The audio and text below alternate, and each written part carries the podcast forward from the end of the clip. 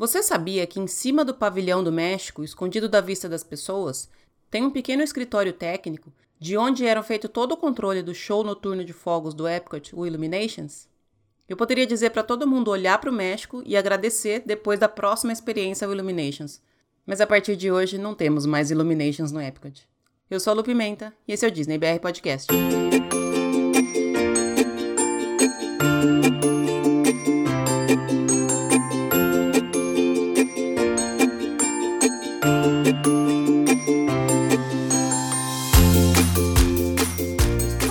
Pessoal, bom dia, boa tarde, boa noite, boa madrugada, sejam todos muito bem-vindos ao episódio número 48 do Disney BR Podcast. Tá quase chegando nos 50, tá quase chegando num ano e eu tô cada vez mais empolgada aqui. E cada vez mais feliz também com os resultados que esse podcast está me trazendo. Agora eu retomo a forma como eu sempre começava os episódios do podcast e parei só na semana passada. Começo agradecendo agradecendo a todo mundo que tem mandado mensagem, a todos os novos ouvintes, novos seguidores. Eu fico cada vez mais impressionada com o quanto essa comunidadezinha aqui cresceu.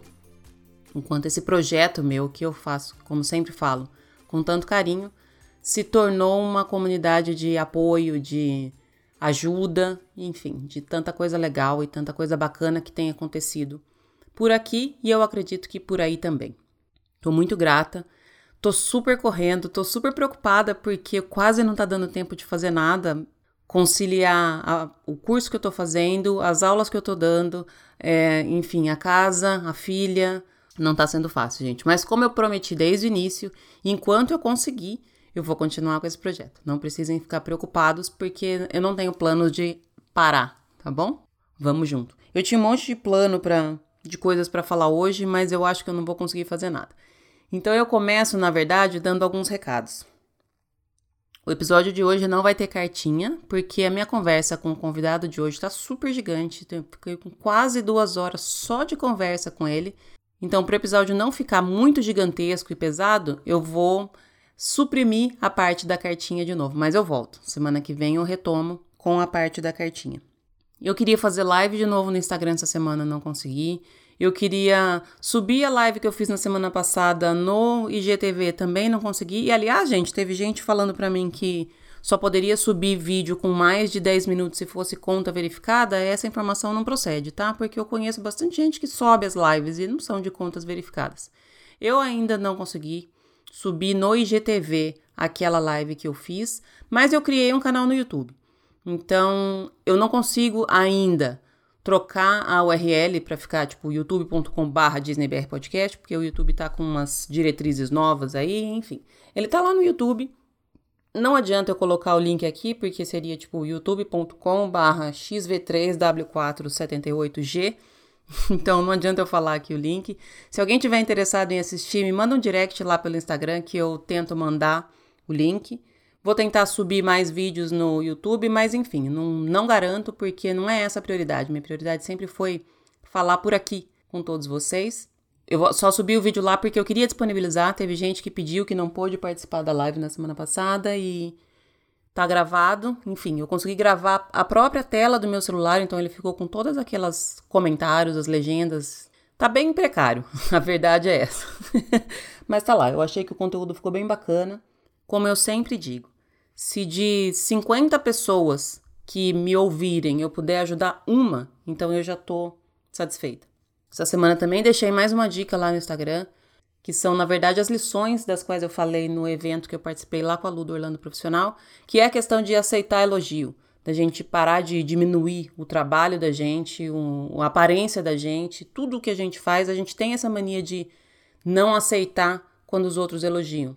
Eu até brinquei no vídeo falando que eu sempre tive a mania de falar assim, as pessoas falavam, nossa, como você tá bonito. Eu falava, não, imagina. Ah, como você emagreceu? Não, não emagreci, não. Nossa, como a sua blusa é bonita. Não, eu, ixi, paguei super baratinha, super velha. A gente tem mesmo essa mania de se depreciar e depreciar o trabalho da gente. E é um treino constante, você não fazer isso. As coisas que você faz, as coisas que você é, as suas qualidades, os seus atributos são seus e você merece os elogios que as pessoas te dão. Então, quando alguém falar que você tá bonita ou que um trabalho que você fez está muito legal, receba esse elogio. Receba mesmo e, e, entenda que você trabalhou por aquilo. e você merece o elogio. Então, bora praticar essa mais essa lição aí. Para mim fez muita diferença quando eu comecei a fazer, a pôr isso em prática. Não é fácil, eu ainda tenho que trabalhar isso em mim, ainda tenho que treinar. Às vezes eu me pego fazendo exatamente o oposto que eu tô falando para vocês, mas são, são lições. E acho que a gente precisa estar tá sempre de olho naquilo que a gente faz para poder tornar o nosso dia melhor. Tem beijo especial hoje. Eu queria mandar beijo para duas pessoas. Uma delas é a Ritinha, da Arte Laços by Ritinha Jones, que é uma profissional super, super dedicada, super querida e super talentosa. Eu acho que a maioria de vocês já deve conhecer o trabalho dela aqui. Ela faz laços lindezos e é uma pessoa muito querida, que toda vez que eu converso com ela pelo Instagram, eu sinto uma, uma positividade muito boa. Sou muito contente por ter conhecido a Ritinha, entre aspas, nesse mundo mesmo de Instagram que não faz pouco tempo que a gente conversa, mas sou muito feliz por tê-la conhecido, conheci um pouquinho da história dela que ela me contou.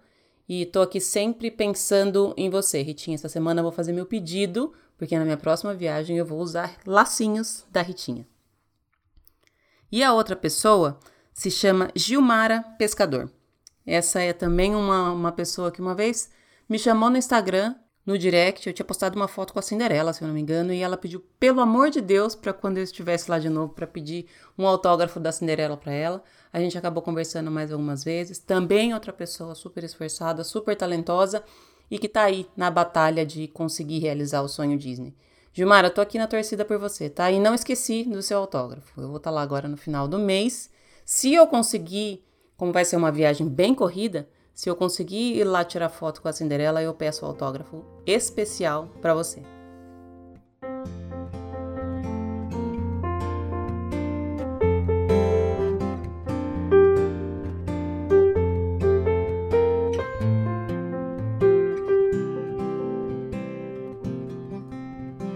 Chega de musiquinha do plantão da Globo pra notícia, gente.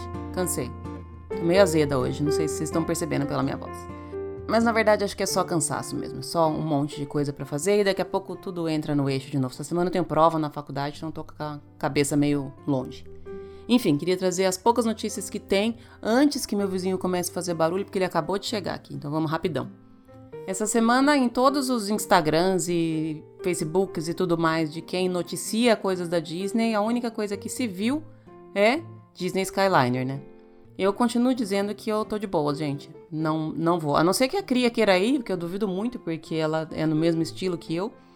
Mas eu não vou, não. E teve alguém que me mandou uma mensagem esses tempos pelo Instagram perguntando se era porque eu tinha medo de altura e se eu não ia nas atrações radicais. Na verdade, eu vou em todas as atrações. Não tenho problema nenhum com atrações. Mas o meu problema com a Skyliner é ficar parado lá em cima. E eu já vi alguns depoimentos de gente que realmente ficou parado, não sei se porque quebrou, porque precisou parar, não sei exatamente porquê, mas que ficou parado lá em cima e a sensação que a pessoa descreveu não foi das mais agradáveis. Eu já tinha esse pensamento para mim depois de ter lido esse depoimento, então fiquei mais certa de que vou passar perto das estações, tiro fotos, mas estou de boas. Vou continuar com os meus pezinhos no chão. Outra notícia que eu queria trazer é que essa semana saíram os resultados da primeira fase da seleção do Disney Moms Panel. Eu não fui selecionada, então já estou eliminada desde já. Como a Júlia explicou da outra vez naquele episódio que a gente fez falando sobre isso, a seleção é dividida em três fases, se eu não me engano. E aí na primeira fase corta um monte de gente, na segunda corta mais, enfim, assim, e assim por diante. Então já fui eliminada desde já. Ou seja, já não preciso mais ficar ansiosa com essas expectativas. De qualquer forma, eu acho que foi bom. Esses próximos dias aqui para mim são meio que fundamentais nos meus estudos. Eu preciso me dedicar bastante e, enfim, a hora que tiver que ser, vai ser. Se tiver que ser, se não tiver também, tudo bem, faz parte. Tô torcendo ainda para as meninas que ainda estão participando, que estão na segunda fase, e torcendo para que ou a Julie seja reconduzida, porque ela é desenvolve o trabalho de uma maneira fenomenal, ou que seja alguém que eu conheço, que seja ouvinte aqui do podcast, que conheceu o painel por aqui, enfim. Se vocês ainda estão na seleção, por favor me avisem para eu continuar por aqui torcendo por vocês. Última notícia que eu queria trazer é que faltam 30 dias, gente. Faltam 30 dias para minha viagem, eu tô ansiosa, mas eu não sei se é porque eu tô tão cheia de coisa para fazer que eu não tô tão ansiosa quanto eu costumava ficar das outras vezes. Como eu já falei por aqui, vai ser uma viagem bem rapidinha, é só um final de semana, quinta, sexta, sábado domingo.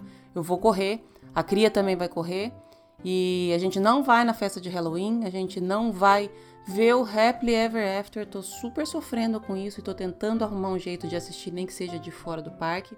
Enfim, Tá bem corrido, mas vai ter várias fotos, vai ter stories, vai ter, vai ter vocês lá me acompanhando. E eu tô tentando convencer a cria a quando a gente voltar a gravar um episódio junto comigo falando dessa viagem. Sem mais delongas, eu já vou pôr no ar a conversa que eu tive com o Daniel do Trip to Orlando, que está fenomenal. Gente, tem um milhão de dicas importantíssimas de como programar sua viagem, do que fazer, do que não fazer, das furadas, das dicas erradas.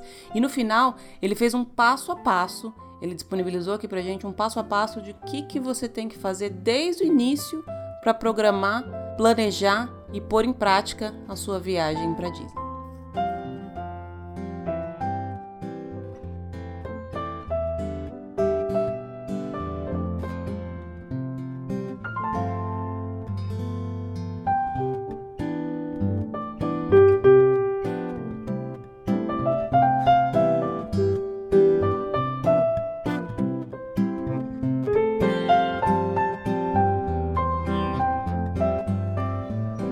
Estamos no ar e hoje eu tenho o prazer de conhecer mais uma pessoa com quem eu já vinha falando há um bom tempo pelas redes sociais.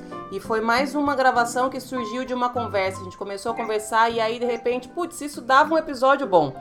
Estou falando com o Daniel do Trip to Orlando. Daniel, seja muito bem-vindo e obrigada pelo seu tempo. Legal, Lu. Verdade, a gente começou conversando de repente sobre coisas que acontecem lá e agora eu tô aqui. E o prazer é todo meu de estar batendo esse papo com você. Muito legal estar aqui. Eu que já era ouvinte do podcast, está participando aqui agora, está aqui como um convidado. É super prazeroso. Espero entregar meu melhor conteúdo hoje aqui para todos os ouvintes do Disney BR Podcast. Com certeza. Conversar sobre Disney é sempre gostoso e sempre, sempre, sempre tem alguma coisa que vai ajudar alguém, Daniel. Você sabe que é um destino que tem muita informação, então é, é sempre a gente sempre ajuda alguém. É verdade, tem bastante coisa para a gente falar.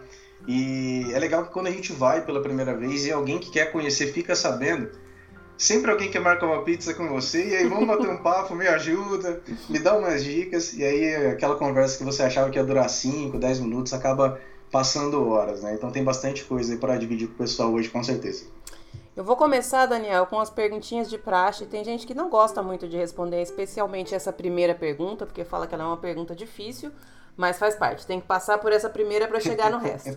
Eu quero saber qual que é a sua atração preferida lá na Disney em Orlando. Não sei se você conhece as outras, mas a gente, a gente é, restringe um pouco aqui para de Orlando. Vamos falar de Orlando. Essa pergunta não é difícil. Essa pergunta ela é extremamente complicada.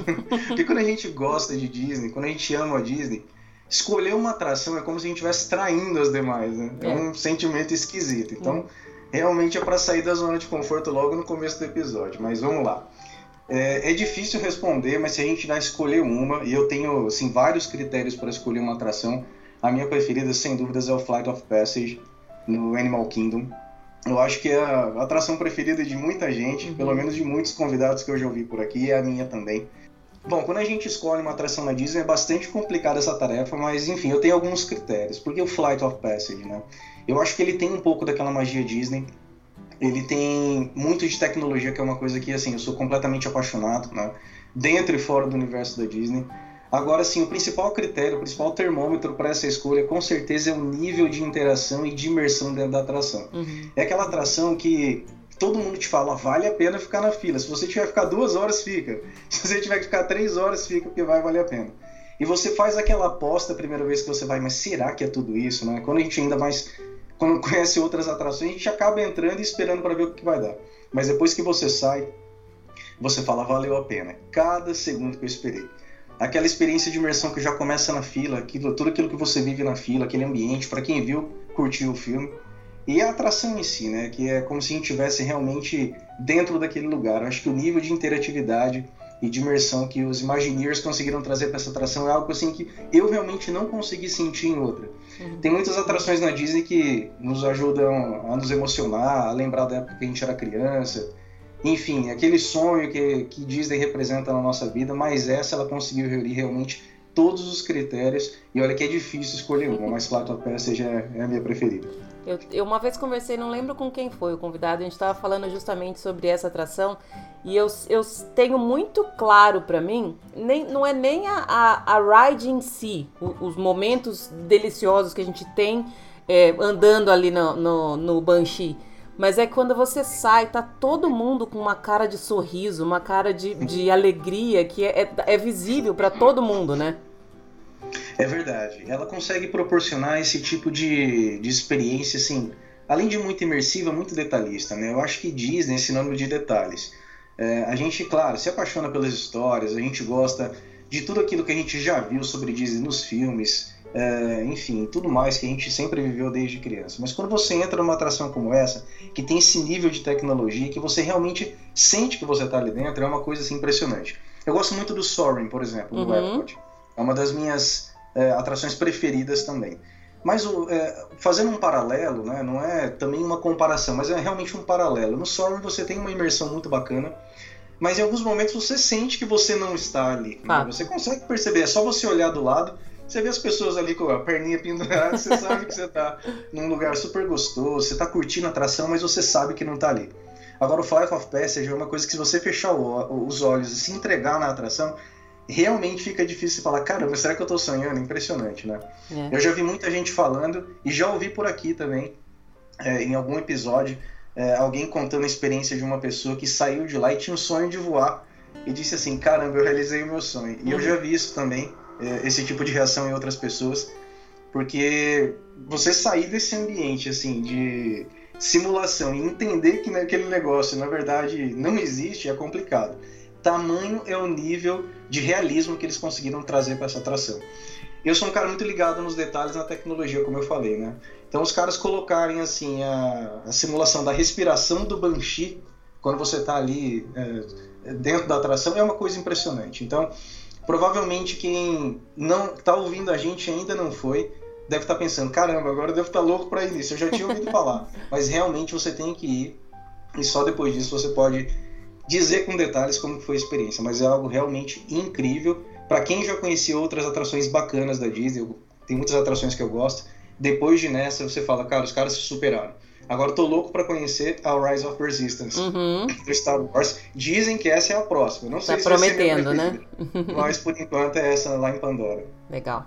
Daniel, me fala um pouco da sua história com, com a Disney, como começou a sua paixão pela Disney e como chegou, como ela se transformou no, no seu perfil, na sua conta, na, no, nesse, nesse espaço que você criou para compartilhar notícias e, e, novidades. E eu, eu sempre acho que quem cria uma conta Disney é porque não tem mais com quem falar sobre Disney. Para mim foi assim.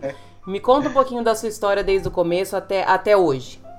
Legal, olha, minha história foi, foi até engraçada, né? Eu a Trip to Orlando, é, eu vou falar um pouco mais no final da minha resposta, mas ela nasceu de uma união de várias coisas que aconteceram na minha vida.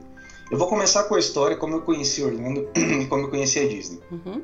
Na verdade, tudo começou há mais de 12 anos atrás. Foi ali em meados de 2007, quando eu ganhei uma bolsa para fazer um curso nos Estados Unidos. Eu fui fazer um curso em Pittsburgh, na verdade. Eu fui ficar um tempo na Pensilvânia.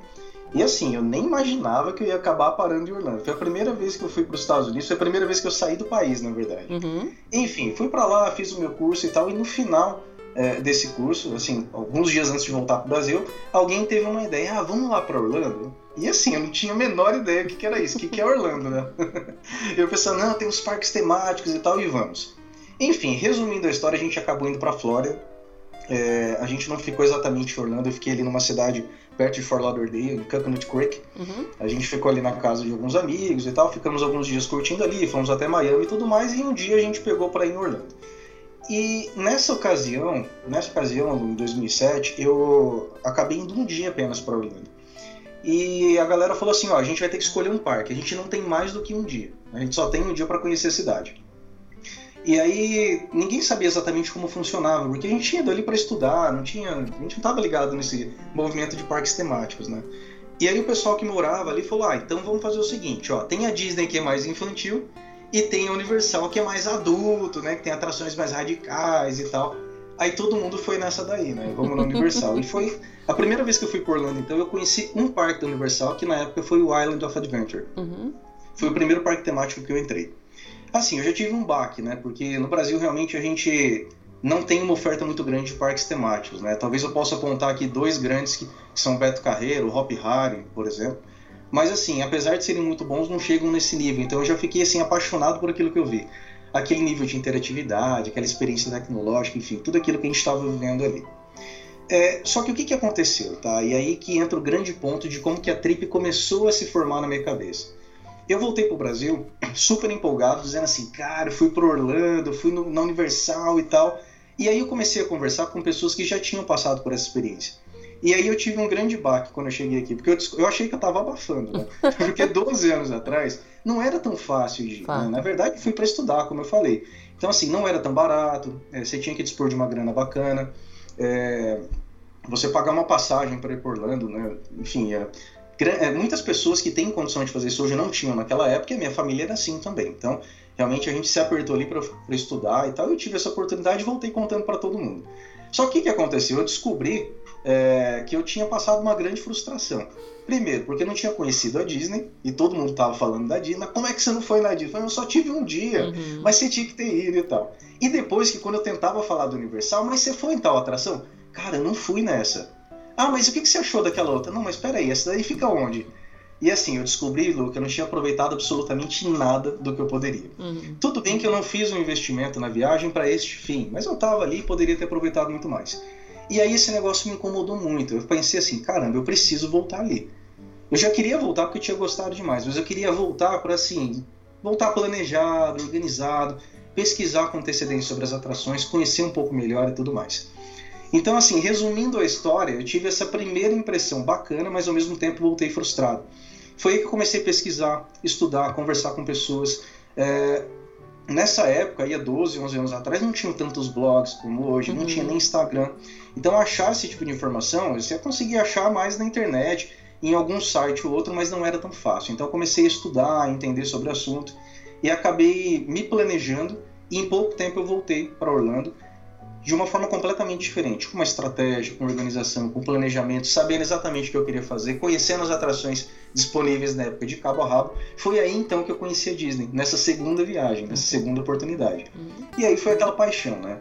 Porque enquanto a, a parte da tecnologia encanta no Universal, a gente tem atrações radicais e tudo mais, aquela experiência emocional você só tem na Disney. É bacana o Universal, para quem está nos ouvindo é legal e tal, só que assim, aquela coisa que toca no coração mesmo, sabe? Aquela emoção, aquela paixão, aquele negócio que você olha e fala, caramba, é de verdade? é só na Disney. Então foi assim que eu me apaixonei, porque eu tinha voltado por Orlando, então estava aí na segunda viagem, mas de uma vez muito de uma forma muito mais proveitosa, onde eu tinha realmente me organizado. E aí eu estava sentindo na pele pela primeira vez o quanto você pode pagar caro pela falta de planejamento numa viagem como essa. Uhum. Então foi assim que tudo começou, foi assim que eu me apaixonei pela Disney, voltando pela segunda vez em Orlando. Legal. E aí, você tocou num ponto que é bem importante e sempre é uma das respostas de, que eu dou quando me perguntam por que, que eu não gosto da Universal. Que na verdade eu já falei que não é que eu não gosto da Universal, é que eu prefiro a Disney. A minha resposta é sempre essa. Entre dar dinheiro para uma e para outra, eu prefiro dar dinheiro para Disney. Vamos escolher a Disney. Mas a, a Disney emociona mesmo, né? Eu nunca ouvi ninguém falar que chorou no show de fogos na Universal, por exemplo. é bem diferente, é, é né? Eu também não, pra falar a verdade, eu também não. Bom, a gente separou aqui para falar, então, então foi bem, foi bem é, propício mesmo esse tema. Né? Eu nem sem saber dessa história é bacana a gente saber, porque a gente vai falar de coisas para não fazer, tanto numa programação de viagem como quando está, quando, quando, quando a pessoa já está lá na viagem, porque tem uma série de coisas que, como você mencionou, tornam a viagem menos proveitosa e consequentemente mais cara, né? Na verdade, você vai pagar o mesmo tanto, mas você não vai aproveitar. Então você está perdendo dinheiro. A verdade é essa, né? Com certeza, com certeza é isso, porque tem muita coisa para se fazer em Orlando e tem muita coisa para se fazer dentro dos parques temáticos. Eu costumo dizer que você paga caro pela viagem quando você paga por ela e não aproveita tudo que você poderia. Exato. Que foi exatamente o que aconteceu comigo e foi onde despertou tudo isso de ajudar as pessoas e mostrar que a informação ela pode te salvar na hora de você planejar uma viagem como essa. Uhum. Então, se você, por exemplo, tem a possibilidade de fazer 15, 20 atrações dentro do parque, e se você não se planeja, você faz apenas 8 ou 10 atrações, na minha opinião, a pessoa já está perdendo dinheiro, porque ela está pagando o mesmo tanto, é. mas ela não está aproveitando tudo aquilo que ela poderia, não está tendo toda aquela experi experiência que ela poderia, simplesmente se ela tivesse se organizado melhor. É, é uma questão de, de tempo. E eu acho que assim, eu até entendo quem não tenha tempo para fazer isso, porque eu acho que cada vez mais uma viagem para Disney, para Orlando em geral, ela requer um planejamento muito grande. Não é vou amanhã e tá tudo certo. Mesmo para quem já foi várias vezes, mesmo para quem conhece, ela, ela precisa de um estudo antes, de um, de um, Você precisa sentar e saber onde você vai, que hora você vai, porque senão, você, como você falou, você vai, vai perder tempo. A gente, eu queria começar com uma pergunta, o Daniel. Queria que você me falasse qual que você acha, ainda na fase de programação da viagem, qual que você acha que é o maior erro que as pessoas cometem quando elas estão planejando uma viagem para Orlando? Olha, o maior erro que as pessoas cometem quando organizam uma viagem para Orlando é justamente não se planejar. Esse é o maior erro e eu vou explicar por quê. É, o maior erro é não se planejar. E o segundo maior erro, já vou responder também, é fazer só o básico. E achar que isso é um bom planejamento. Então, assim, muitas pessoas fazem o quê? Entram numa agência de viagem, sentam com um agente de viagens, contrata toda a viagem ali naquela ocasião. Então, a pessoa vai oferecer ali uma hospedagem, ela vai oferecer é, as opções de voo, os tickets dos parques, a pessoa vai definir naquele momento ali, sentado junto com a gente de viagens, é, quais são os parques que vai fazer, o carro que vai alugar, se é melhor uma minivan, se é melhor uma SUV, e sai dali feliz da vida com a viagem fechada, achando que está planejado. Então esse é um grande erro. É, as pessoas que por, de propósito acabam não se planejando, ou porque não conhecem, ou porque não querem ir atrás da informação, porque acham que não precisam, ou então as pessoas que contratam a viagem, receberam algumas instruções, alguma consultoria básica ali na agência de viagens e acham que aquilo é um planejamento. É, então, assim, isso é um grande erro, tá, Lu? Isso é um grande erro e um grande problema também. Por quê? Porque quando a pessoa ela não se planeja e ela só faz o básico, ou seja, só compra a viagem, espera chegar a data para entrar no avião, ela está à mercê de grandes problemas que podem vir pela frente. Né? E aí, agora que eu disse que, na minha opinião, é claro, esse problema de não se planejar é o maior deles, quando você está organizando uma viagem para Disney, eu vou abrir aqui alguns loopings, é, que são algumas situações que podem acontecer quando a pessoa simplesmente deixa de se planejar. Né? Ou podem acontecer alguma delas, ou todas elas, e eu já vi isso acontecer com muita gente que esqueceu simplesmente que ir para Orlando, como você falou, é um trabalho, que é uma uhum. tarefa de casa, que tem que ser feito com antecedência. Então vamos trazer aqui alguns erros que são comuns em quem não se organiza é, de uma forma correta para poder fazer uma viagem para Orlando, tá? Vou te dar um exemplo aqui que acontece demais. A pessoa acaba viajando em épocas de feriado ou épocas de grande lotação. Uhum. É, eu falo assim muito na trip sobre planejamento de viagem. Né? Esse é o meu meu grande posicionamento hoje dentro desse universo de é, influência digital de Orlando. Então, eu gosto muito de falar de planejamento, eu gosto de mostrar para as pessoas que se você simplesmente vai com a informação correta, você pode evitar grandes problemas. Uhum. Escolher a data da viagem é um ponto super importante, é uma das primeiras coisas que você faz. Então, exemplo, tá? A gente sabe que o pior mês para se viajar para Orlando em termos de lotação é o mês de junho e de julho. São os piores. Julho é pior porque une as férias, por exemplo, dos brasileiros com dos americanos também. Então os parques são muito lotados. É, eu sei que tem gente que, por conta de férias escolares dos filhos, por exemplo, ou da faculdade, só tem esse mês para viajar. Mas aí entra um outro problema, que é a pessoa não procurar quais são as melhores épocas fora essa. Então, exemplo, tá? Agora no dia 28 de novembro, quinta-feira, a gente tem Thanksgiving nos Estados Unidos, que é o principal feriado americano, que é ação de graças. Cai numa quinta-feira. E os parques vão estar lotados. E quem não se planejou com antecedência, é, para evitar essa data, por exemplo, e deixar de ir no parque nessa data, vai concorrer simplesmente com todos os residentes locais que vão para o parque também, e com certeza vai ter grandes problemas para pegar boas filas aí nas atrações. Então isso é só um exemplo, e aí isso aqui daria um assunto de mais de duas horas que a gente não vai ter tempo para falar sobre isso, mas dá, é um dos erros. Tá? Dá para fazer um episódio inteiro só com essa dá, pergunta, né? Só sobre isso. Quer ver um outro problema também? As pessoas erram no orçamento, quando elas não prevêem exatamente quanto elas vão gastar. Uhum. Então, olha só, perguntas que eu recebo direto. Daniel, quanto custa para comer com um casal e dois filhos durante 10 dias? Uhum. Quanto custa um carro? Vale a pena alugar carro? Vale a pena ir de Uber? Então, perguntas relacionadas à grana, tá? Só que muitas vezes, quando as pessoas não entendem ou não pesquisam exatamente como que as coisas funcionam aí nos Estados Unidos, é, acabam acontecendo alguns erros de orçamento. Por exemplo, a pessoa deixa de desconsiderar as sales taxes, uhum. que são os impostos. Então, por exemplo, você vai é, fazer ali um planejamento para se alimentar na Disney. Eu, geralmente eu indico ali na média de 50 dólares por dia por pessoa para comer em Orlando. Só que ali, por exemplo, quando eu falo esse valor, eu já estou considerando que todo lugar que você sentar para comer, qualquer restaurante, você já vai estar tá pagando, por exemplo, os impostos locais, que lá em Orlando é 6,5% em cima do valor da conta. Uhum. Quem não sabe essa informação acaba não se planejando e acaba gastando mais do que estava esperando, por exemplo. Uma outra coisa que as pessoas passam muita dificuldade e acabam voltando até endividados para o Brasil, quando não fazem um wish list. Porque assim, se tem um negócio que Orlando é perigoso, é a tal da compra, né, Lu? Vamos falar a verdade. É, é. é uma tentação, principalmente para os brasileiros. A gente que mora no Brasil vai para Orlando, as coisas são mais baratas, apesar do dólar estar tá muito caro. Então, assim, dá vontade de comprar tudo. O que, que é legal? Você faz um planejamento com antecedência. Então, procura saber quanto custa um iPhone, se você quer comprar um iPhone. Quanto custa um iPad? Quanto custa o PlayStation do meu filho? Quanto que eu vou gastar na média de roupas, de calçados, de acessórios, enfim. Isso daí ajuda bastante. Pessoas que eu vejo também perdendo coisas importantes nos parques. Vamos falar um pouco de parques, por uhum. exemplo. Olha só. Quantas pessoas eu já vi perdendo, por exemplo, uma das coisas mais lindas que tem na Disney, que é o Happy Ever After, que é o show de encerramento do Magic Kingdom. E essas pessoas simplesmente perdem esse show de encerramento por quê? Porque esqueceram de olhar que naquele dia tinha uma festa especial, como por exemplo a festa do Halloween ou então a festa do Natal. Uhum. Nesses dias de festas especiais, a Disney não tem o show de fogos, pelo menos o, o padrão, né, o tradicional, Sim. que é o Happy Ever After. Tem o show de fogos ali da festa. Mas quem vai sonhando com aquele show de fogos e luzes da Disney acaba perdendo. E aí a pessoa comprou, sei lá, colocar um ingresso de quatro dias, ela já foi nos três parques, só falta o Magic Kingdom, e bem naquele dia que sobrou, ela foi parar lá no meio de uma festa de Halloween não sabia, além de ter que sair mais cedo do parque, vai perder o show de encerramento. Então, tudo isso que a gente está falando são exemplos de falta de planejamento. Então, tem muita, muita coisa mesmo que, assim, se a pessoa realmente não se organizar, ela acaba deixando de aproveitar ao máximo. Grandes erros também, vou falar mais alguns aqui. Não colocar dias de descanso entre os dias de parque a pessoa vai lá e fica louca do parque, quer em 4, 5 parques seguidos, e esquece que num parque você anda na média de 15 km por dia. É. Então você vai cansar toda a família, você vai cansar as crianças, se tiver pessoas mais velhas, idosos vão ficar muito cansados fisicamente. E aí, assim, no primeiro ou no segundo dia de viagem, você já vai matar a viagem inteira, porque vai estar todo mundo arriado e ninguém vai aproveitar mais nada. Então tem que tomar cuidado com isso.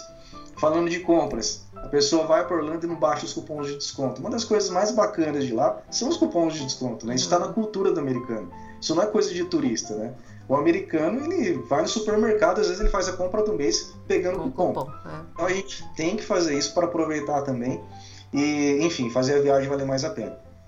E assim, eu poderia citar mais umas 50, 60 coisas aqui, mas eu vou falar mais uma última para a gente seguir também, que é super importante, eu não vejo as pessoas fazendo, isso é um grande erro na minha opinião, tá? É, muita gente confunde, Lu, o que, que é um roteiro, né?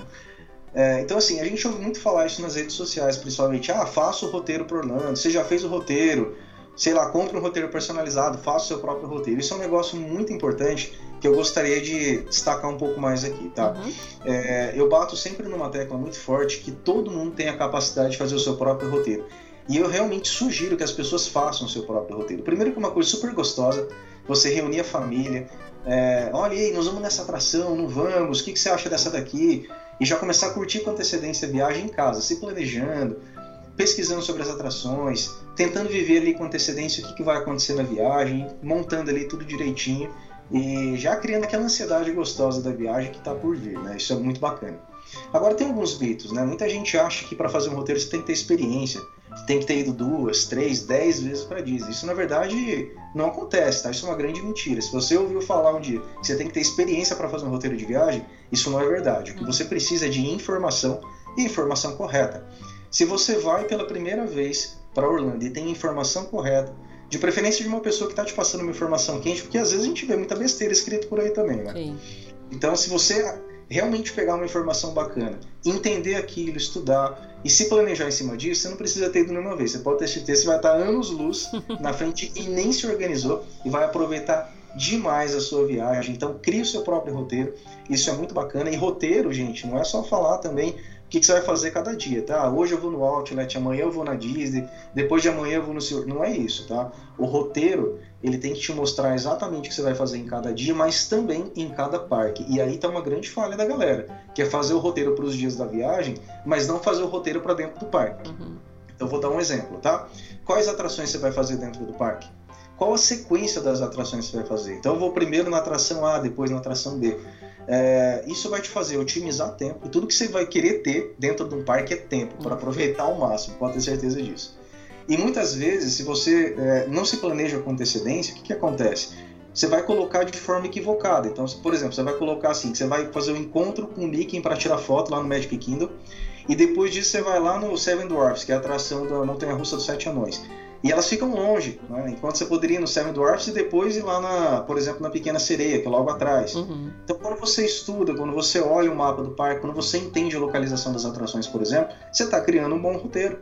Você está entendendo qual que atração fica do lado da outra, você está otimizando o seu tempo, está fazendo a galera andar menos e com certeza no final do dia vai render muito mais, você vai aproveitar muito mais e vai voltar com um sorriso no rosto do Brasil falando assim, eu fiz o parque inteiro, eu zerei, eu gabaritei o Magic Kingdom. Não é fácil, né? O Magic Kingdom é o parque que tem a maior quantidade de atrações na Disney. Mas é possível se você se organizar e for numa época que as filas também não estão muito lotadas. Né?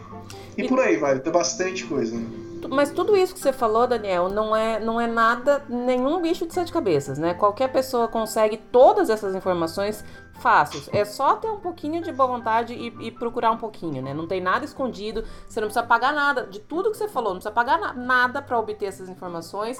É só a pesquisa mesmo, né? Exatamente isso. Aí você tocou num ponto muito importante, tá? É, é claro que, assim, precisa estudar, precisa entender e precisa ter informação. Aí eu disse um ponto que eu até reforço: você não precisa da experiência. O que é experiência? Né? A experiência é a informação de uma pessoa que já foi várias vezes, que atestou aquilo, comprovou aquilo, ela está encapsulando aquilo para você e te entregando pronto. Né? Mas às vezes dá para você absorver o conhecimento de pessoas que têm experiência.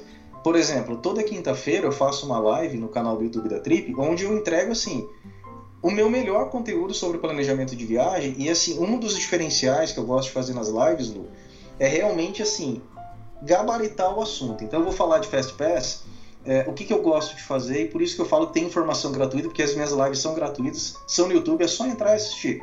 Então, um exemplo, quando eu vou falar de Fast Pass, eu fico duas horas falando de Fast Pass. Uhum. Eu falo tudo que tem para falar.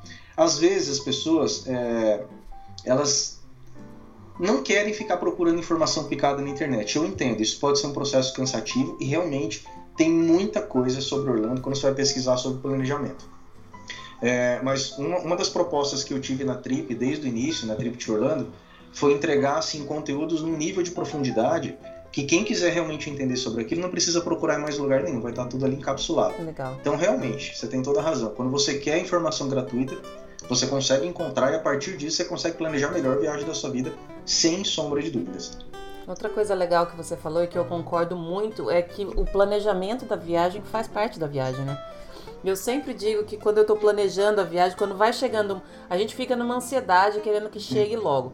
E daí quando vai chegando muito perto, eu fico com medo dela chegar porque ela vai acabar. E aí vai acabar toda essa parte de planejar, de, de pesquisar, de putz, ah não, tá melhor eu ir em tal lugar, tal dia, melhor eu comer em tal restaurante, vou mudar isso, vou mudar aquilo. As minhas viagens duram normalmente seis meses, pelo menos. As minhas viagens para Disney duram todo, tudo isso, porque é o tempo que você precisa para organizar tudo. E você pode mudar tudo. Você pode, ah, não vou mais querer ir nesse lugar tal dia. Vou mudar, então vou ver o que, que eu faço, o que, que fica melhor, tal coisa vai ficar melhor. Eu vou descansar, não vou. Isso é muito gostoso de fazer. Eu, eu, eu acho que torna a viagem muito maior do que ela realmente é, né? Isso é gostoso e tem vários aspectos importantes no que você falou. Tá? O primeiro deles, por exemplo, é que quando você começa a planejar com bastante antecedência, você pode ter certeza que você vai mudar 300 vezes o roteiro. Tá. E isso é gostoso, isso é natural de acontecer. E não tem problema nenhum em fazer isso. Isso significa que você, nesse processo todo, está adquirindo mais informações, está conhecendo coisas novas, você está pegando outros tipos de opinião. Ah, peraí, ó, eu estava colocando que nesse dia eu vou fazer tal coisa, mas na verdade é melhor fazer isso aqui. Porque eu descobri, por exemplo, que tem o feriado, tem o uhum. Thanksgiving, como eu citei agora há pouco. Então, às vezes, na primeira vez que você começa a fazer o roteiro, você não vai saber isso. Mas depois você vai descobrir isso, aí você vai lá e muda, é natural. Então, quando, quando você tem esse tempo para fazer esse tipo de alteração, além de você estar tá curtindo esse processo, é, e principalmente com a família, eu gosto de falar que roteiro é uma coisa colaborativa, né? Uhum. Eu não gosto de sentar e fazer, eu gosto de envolver todo mundo. E aí, o que, que vocês acham agora da gente fazer tal coisa? Vamos nesse dia em tal lugar? Ah, não, esse aqui eu não gosto. E aí vai, né? A gente vai envolvendo toda a família e vai curtindo aquilo. Mas além disso, quando você faz com bastante tempo de antecedência, você tem essa possibilidade de fazer as alterações necessárias. E aí eu trago um, um ponto número dois, que é o seguinte: tecnicamente isso é muito saudável para o seu bolso também. Né? Por exemplo, quando a gente compra dólar, e comprar dólar é uma das etapas do planejamento da viagem, a gente precisa fazer isso com o maior espaçamento possível da data da viagem. Uhum. A gente sabe que o dólar ele é bastante instável no Brasil, principalmente nesses últimos anos. Então tem dia que está 4, tem dia que está 3,70, tem dia que está 4,30, aí você dorme e já está 4 de novo. Então o negócio é muito variável. Então quando você planeja a viagem, por exemplo, com seis meses de antecedência, que é o tempo, geralmente é o tempo que a gente recomenda, né? Seis meses. Então, nesses seis meses, muita coisa vai acontecer com o dólar, mas se você ficar monitorando durante todo esse intervalo, com certeza você vai ter muita, muitas chances, né? muito mais oportunidades de comprar o dólar nas baixas. Então, é mais um exemplo como é saudável você planejar com antecedência e ter todo esse tempo aí para ir trabalhando o seu roteiro, trabalhando a sua viagem e comprando o dólar também quando as cotações estão mais baratas.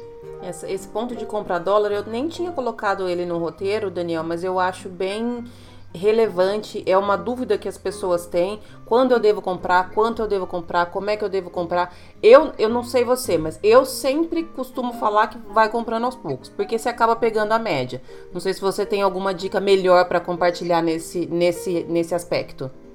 A dica é exatamente essa, Lu. Você está totalmente correta, tá? A melhor recomendação que a gente tem hoje é você fazer compras espaçadas, que a gente chama, né? É você comprar em intervalos, vários intervalos, durante todo o período de planejamento da sua viagem. Então eu vou dar um exemplo, tá? Quem começou a, planejar a viagem em março desse ano para viajar agora no final do ano, vamos colocar esses seis meses de intervalo, de março até agora no final do ano, né? É, quem começou esse planejamento, se você olhar no gráfico de cotação do dólar hoje, esse período de março até hoje, você vai ver que ele teve vários picos e vários vales. E isso demonstra exatamente o quê? Que em todo esse intervalo de seis meses, quem deixou para comprar tudo de uma vez, ou se deu muito bem, ou se deu muito mal. Então, quem esperou para comprar tudo na baixa, pagou mais barato. Agora, aquela pessoa que esperou para comprar tudo, agora imagina a pessoa que está indo agora em setembro para Orlando. Ainda tá chorando, né? E aí a pessoa faz seis meses que ela está planejando a viagem, já comprou lá no começo do ano as passagens, só que esperou para comprar o dólar. O que, que aconteceu? O dólar bateu 4,30 essa semana. Então essa pessoa, infelizmente, se prejudicou muito e poderia ter comprado o dólar a 3,70, 3,60, 3, 4 meses atrás. Então por isso que as compras passadas são recomendadas. Às vezes a pessoa dá sorte, de deixar para comprar tudo de uma vez no vale. Só que adivinha, em geral não é isso que acontece. Em geral a pessoa vai comprar e o negócio está lá em cima. Então não adianta você deixar tudo para comprar tudo de uma vez só.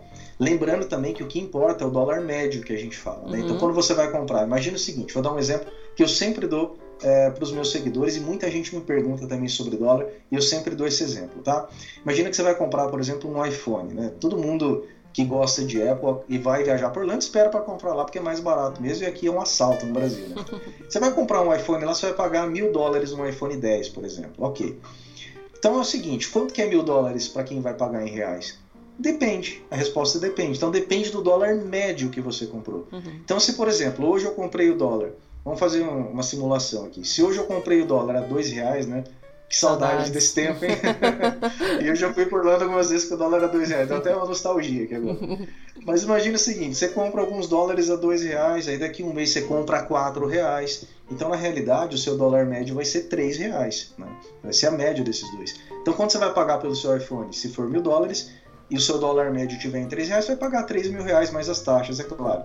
Mas por que, que eu dou esse exemplo? Para mostrar que, de fato, tudo aquilo que você vai utilizar lá na viagem, que depende de levar dinheiro para lá, né, depende da compra de dólar que você vai levar para lá, ele está pautado no dólar médio. E o que, que é o dólar médio? São todas as sucessivas compras que você faz em todo o intervalo de planejamento. Se você compra muitas vezes, a teoria diz que você tem mais chances de escolher os períodos de baixa e comprar o dólar mais barato. Logo, no final das contas, o montante que você está levando, seu dólar médio, é, ele tem grandes chances aí de estar tá muito mais barato, né? Do que se você tivesse comprado tudo de uma vez, tivesse a mercê aí do mercado, que agora, por exemplo, não está favorável. É, é um pouco. Vai um pouco de sorte e eu acho que com sorte não dá pra gente brincar, né? Não adianta você querer, fica, vou esperar, vou esperar, vou esperar.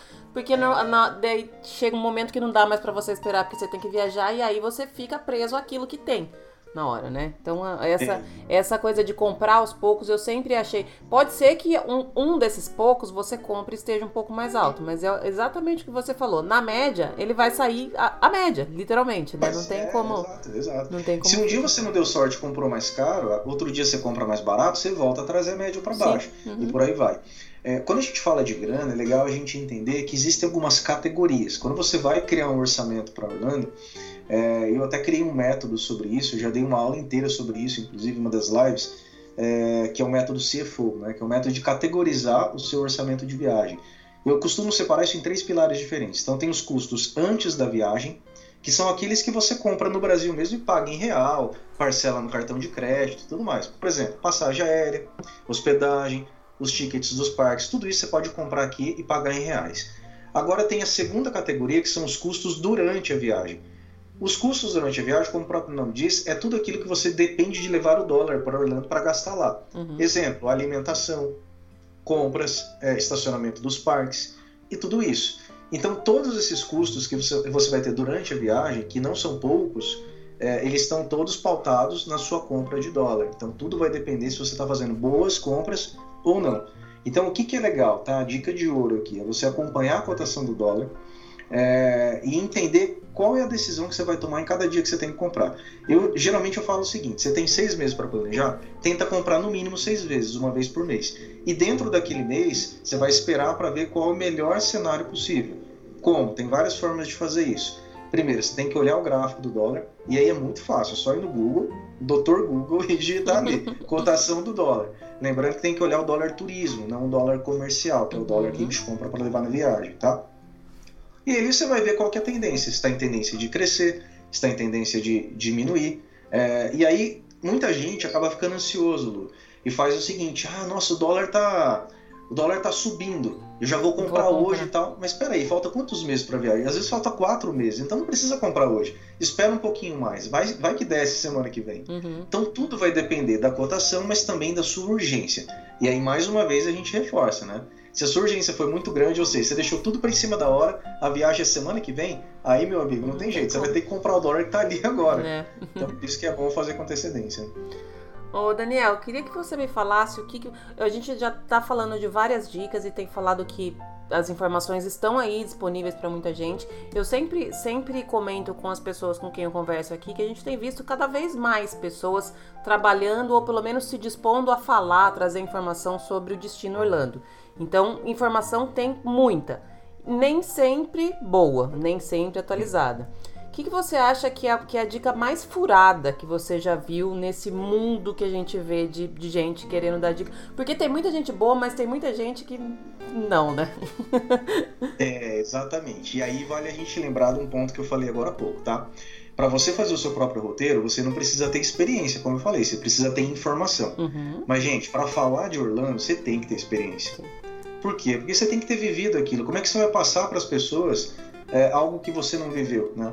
Dá para fazer? Até dá, mas você vai ter que copiar de alguém que está passando informação. E aí não é legal, né? Não. E aí acaba não ficando genuíno, acaba não ficando natural e você acaba não colocando sua identidade em cima daquilo. Então, assim, toma muito cuidado. É, a fonte da informação que você está pegando e que você está acreditando para se basear nas férias da sua família. É, quando a gente fala de Orlando, quando a gente fala de Disney, a gente traduz isso em sonho. Uhum. Isso é um sonho para muita gente. Muita gente está esperando anos para realizar esse sonho.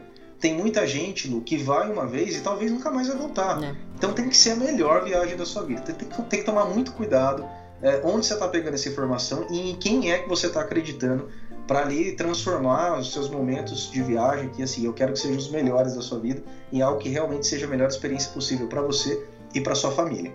Agora, falando das dicas furadas, tá? São várias, já vi muita besteira por aí. Agora eu vou falar aqui das piores, tá? tá? Uma das piores que eu já ouvi é o seguinte: ah, compra os ingressos lá em Orlando porque é ah, é mais barato. Não, gente, eu quero Cara... morrer quando eu escuto isso. Eu quero morrer. Essa é uma das piores, tá? Quando a pessoa fala, ah, porque a Disney fica lá em Orlando, então deixa para comprar lá, que lá é mais barato. Assim, tá muito furada essa dica, tá? Tá muito furada mesmo. Isso é uma grande de uma cilada, tá? E assim, são vários, realmente são vários os motivos pelos quais você tem que comprar seus ingressos no Brasil. A primeira coisa é que quando você compra no Brasil, você já está garantindo que você vai ter uma dor de cabeça a menos na sua vida quando você estiver viajando. Uhum. Assim, uma coisa que tem que entrar na cabeça de quem planeja uma viagem por Orlando é que você vai para lá para curtir e não para se preocupar. Tudo que você tiver que se preocupar em termos de planejamento e organização, faça com antecedência. Então, até a grana que você vai levar para gastar lá com alimentação, com estacionamento, já tem que estar tá comprada, já tem que estar tá organizada, você já tem que saber exatamente quanto você vai levar. Agora, falando dos ingressos, né, voltando nos ingressos. Quando você compra no Brasil, você já está eliminando essa preocupação da sua vida. Quando você compra no Brasil, você está pagando em reais, é, e aí você está deixando de pagar o IOF, que é o Imposto sobre Operações Financeiras, toda vez que você passa o seu cartão de crédito fora do Brasil, você está pagando é, uma transação é, internacional, está pagando um imposto que é caro, é 6,38% a mais é, em cima do valor da compra. Então vale a pena comprar no Brasil para isso. Aí eu vou falar de um ponto que assim você não tem em Orlando, mas tem no Brasil e é a realidade da maioria dos brasileiros. E eu estou falando de parcelamento. Uhum. Quando você compra os seus ingressos no Brasil, você pode parcelar, pague em 10 vezes. Aí, se essa é a forma de você realizar o seu sonho, parcela, seja feliz. Agora, vai deixar para comprar em Orlando, aí vai ser no cash, meu amigo, vai ser à vista, não tem choro nem velho, não tem parcelamento de ingresso. Vai ter que pagar tudo à vista lá. E aí tem mais um monte de coisas, né, Lu? Quando você compra o ingresso lá, você está pegando mais uma fila desnecessariamente. Sim. se você tivesse comprado no Brasil, você já estaria com o ingresso é, tudo ok. E tem mais uma série de coisas que a gente aponta. Agora, é, tudo isso são vantagens de comprar no Brasil. Agora, eu não posso fugir do núcleo da dica, né? E qual que é o núcleo da dica? A pessoa falar que o Orlando é mais barato. Isso não é verdade. Os ingressos da Disney e de todos os parques temáticos são tabelados. São tabelados. Ou seja, é tudo o mesmo preço. E aqui no Brasil, o que acontece? Às vezes você tem a noção ou a impressão de que lá pode ser mais barato, porque aqui a agência de viagens, ou enfim, a empresa que está te vendendo os ingressos, ela vai praticar duas coisas. Ela vai praticar o câmbio do dia e vai praticar o lucro dela, que é da agência. Sim. Só que aí, o que, que você tem? Você tem que usar aquele poder de negociação que você tem aqui no Brasil. Ah, eu vi ali no site do fulano e tá 300 reais mais barato, você me faz? Aí você vai pagar a vista, o cara vai te fazer o mesmo preço. Então tem que negociar, tem que sentar, tem que. Enfim, é, não é barato, né? Você vai é. comprar ingressos hoje para uma família de 3, 4 pessoas, você vai pagar na casa de 15 mil reais, dependendo da quantidade de parques, da quantidade de pessoas, da quantidade de dias. É, tem tudo isso para levar em conta. Então, assim, é, é, um custo que, na verdade, eu não gosto de falar que é um custo, é um investimento, né? uhum. né? é um investimento na nossa felicidade. Então, é um investimento alto, é, que com certeza vai te trazer retorno, mas o quanto mais você conseguir salvar de grana em cima desse processo, melhor.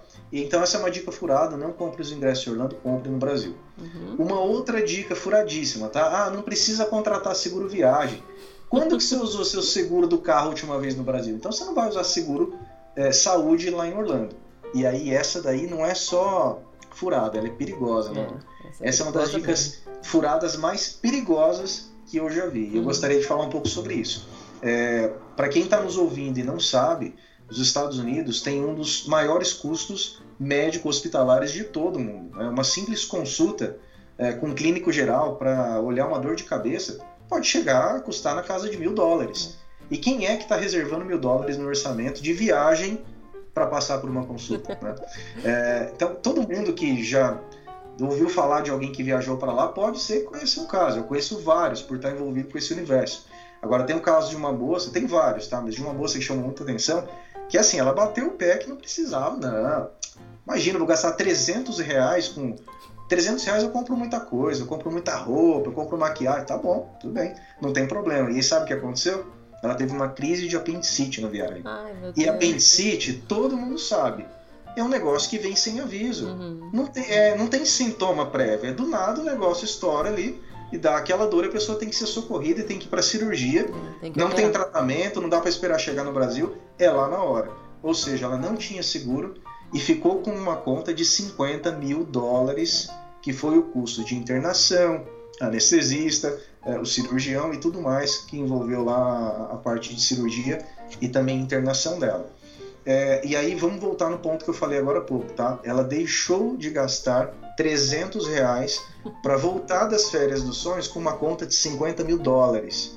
E assim, pode ter certeza, a conta vai chegar na casa da pessoa. É, e aí tem uma série de implicações se a pessoa não paga. Né? Ela, é, ela pode nunca mais conseguir entrar nos Estados Unidos, ela pode sofrer sanções criminais. No país tem um monte de coisas é. complicadas. Agora, não deixe de contratar um seguro viagem. A gente nunca sabe.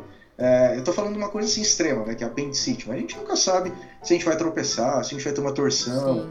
Se a gente vai ter algum episódio, uma dor de ouvido, uma dor de dente, que seja. Gente, isso é, é comum, isso é imprevisto. E seguro a gente tem que pagar para não usar mesmo. É. Agora, tô falando aí de seguros, Lu, que começam na faixa de 150 reais. Exato. Você tem seguros que cobrem 30, 40 mil dólares, você paga 150 reais. Desculpa, dentro de um orçamento por Orlando, isso é ridículo. Era exatamente é um... isso que eu ia falar. No, no, valor total que você está gastando, você falar que não vai pagar 300 reais, e, e, não é uma questão de que 300 reais é pouco dinheiro. Eu acho que 300 reais é dinheiro. Você, você, hum. você tem que trabalhar para ganhar. Não é fácil você ter. Ninguém tem 300 reais surgindo no, no quintal de casa. É Mas no contexto geral, tanto que você está gastando de, de, numa viagem para para Orlando, você não querer pagar 300 reais num, num seguro é, é, complicado, né? É, é, cabeça pequena. Eu acho que isso é cabeça pequena. É, o grande ponto é que as pessoas acabam confundindo muitas vezes qual que é a natureza desse custo, né? Quando a gente fala de um seguro, a gente não está falando de uma economia é algo que simplesmente é obrigatório e acabou. Quando eu falo obrigatório, é obrigatório para você pensando no seu bem-estar, tá? É, aí pode ser uma dúvida da galera, eu gostaria de esclarecer também, porque em alguns países, principalmente na Europa, é obrigatório mesmo pelas leis federais você entrar com um seguro viagem. Uhum. Nos Estados Unidos não é, tá? Eles não vão te obrigar a ter um seguro para entrar no país. Mas assim, você que está nos ouvindo agora, entenda que isso é obrigatório para você, para o seu bem-estar, para sua tranquilidade, é, claro, familiar e também financeiro, porque a gente está envolvendo aqui é, uma questão que, se precisar de um atendimento, você vai gastar muito, mas muito mais dinheiro do que gastaria se tivesse contratado. Então não leve isso como uma economia, deixar de contratar um seguro. Uhum. Na realidade, é algo que tem que entrar como obrigatório para você, assim como você precisa de uma passagem aérea para se transportar até Orlando. É. Você precisa de um seguro para estar tá lá e ficar mais tranquilo. Dica, tá? É, quando você contratar um seguro viagem, toma muito cuidado com duas coisas. A primeira coisa é, é, o seguinte: tenta colocar uma gordurinha. Então, por exemplo, você vai voltar dia 15, coloca o seguro até o dia 16. É, paga um dia a mais. Isso não vai fazer tanta diferença no seu bolso. E às vezes o voo atrasa, às vezes o voo cancela, a gente não sabe o que pode acontecer. E aí não dá para você modificar um seguro viagem que já está contratado. Você uhum. consegue sim contratar um novo, mas é mais barato você colocar um dia a mais do que comprar só um dia depois. Sim. E uma, uma outra coisa também que é importante falar é que muita gente me pergunta, e com certeza quem está nos ouvindo agora pode ter essa dúvida. Ah, Daniel, mas o meu cartão de crédito tem seguro. Vale a pena eu usar o cartão ou vale a pena eu comprar? E a minha resposta para você é: depende.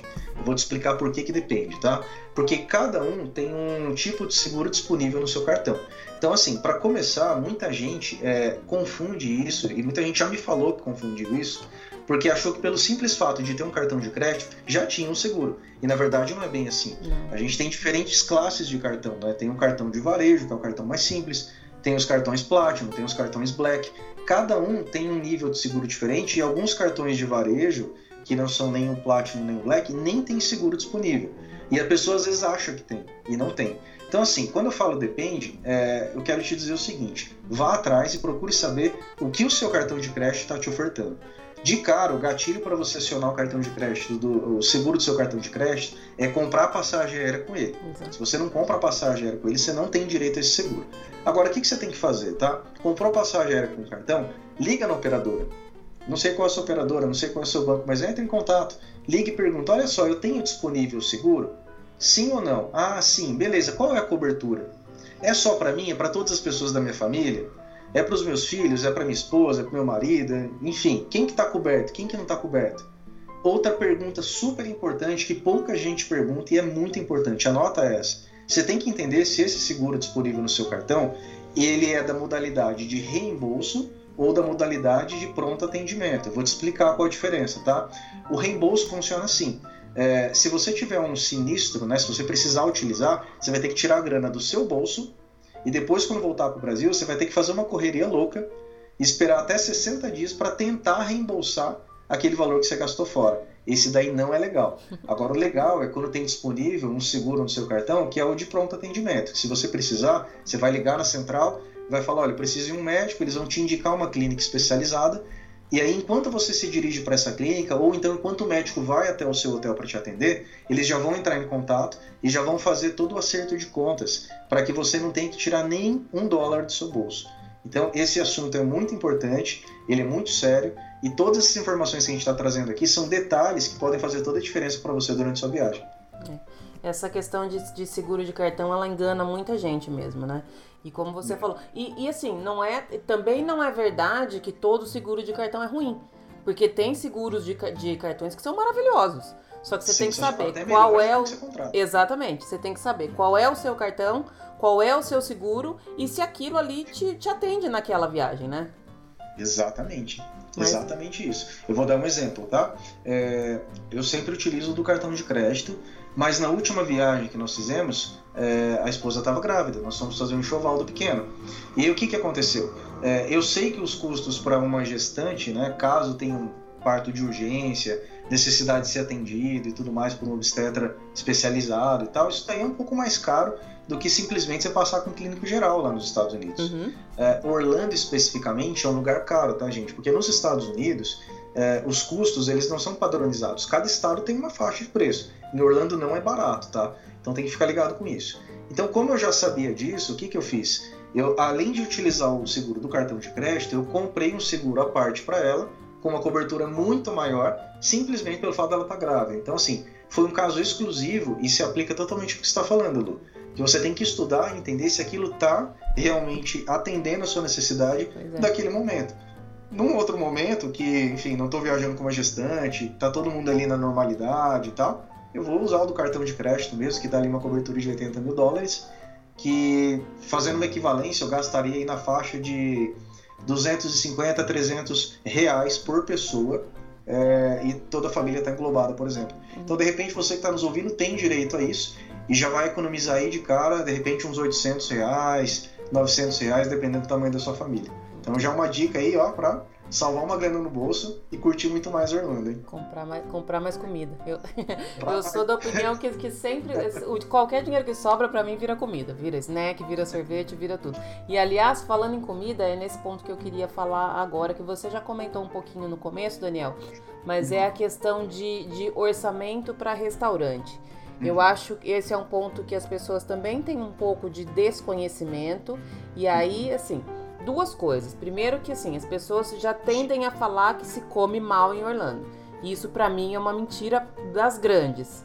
Totalmente e outra coisa, é ah, eu não preciso da tip, da gorjeta nos lugares que eu vou. Também não, não procede, né? Não, não procede, não procede. É, é, bem, é, bem, legal esse tema que você está trazendo, tá, Lu? E isso realmente gera dúvida em muita gente, tá? É, tem muitos erros que as pessoas cometem quando a gente está falando de planejamento de viagem para restaurante. Eu vou falar dos erros em geral, depois eu entro em detalhe das gorjetas, das chips, e entro em detalhes também sobre custos, tá? Uhum. Alguns erros que as pessoas cometem. Não estudar o cardápio com antecedência. Então, assim, é, eu não quero entrar nesse ponto agora do inglês, porque isso também gera uma grande revolução. Né? Mas eu já falei bastante sobre isso na trip também. É, em geral, você não precisa ser fluente em inglês para viajar por Orlando. Você consegue se virar, você consegue curtir. É claro que se você não for fluente, não entender tudo, você não vai aproveitar ao máximo o que a galera está falando nas atrações, os shows, os teatros, mas isso não vem ao caso. Você vai curtir, vai aproveitar, vai ser uma delícia a viagem, tá? Agora o problema é quando a pessoa senta para comer e não sabe o que está escrito no cardápio. e aí a pessoa tem duas coisas. Ela não gosta de algum ingrediente, pede o prato lá sem saber exatamente o que é. Ou então realmente ela tem uma restrição alimentar, não pode comer glúten, não pode comer lactose, não pode comer alguma coisa, o filho tem alergia e não sabe e acaba pedindo. Então tem que estudar o cardápio com antecedência. Eu vou dar uma dica, tá? É, a maioria dos restaurantes tem cardápios em inglês, é claro, disponíveis na internet. Entra lá no site com antecedência do restaurante que você quer visitar e olha. Na Disney é uma babada, né? Disney sendo Disney, né? Se você entrar no site da Disney, você tem os cardápios dos restaurantes não só traduzidos para o português, como também com o preço. Então você consegue fazer dois tipos de planejamento. Ver a comida que você vai comer, os ingredientes que tem ali e tam, também quanto vai custar. Então dá para fazer aí um orçamento preciso para alimentação em restaurantes da Disney. Outra coisa, tá? Detalhes. Não espere, é, espere para ser levado na mesa e não chega no restaurante e vai sentando. Isso aí causa uma tremenda uma confusão. Né? Todo restaurante nos Estados Unidos, praticamente, do mais barato ao mais caro, tem um host, tem a pessoa que vai te atender ali na frente. Uhum. Essa pessoa vai te dirigir até uma mesa e vai abrir a sua conta no sistema.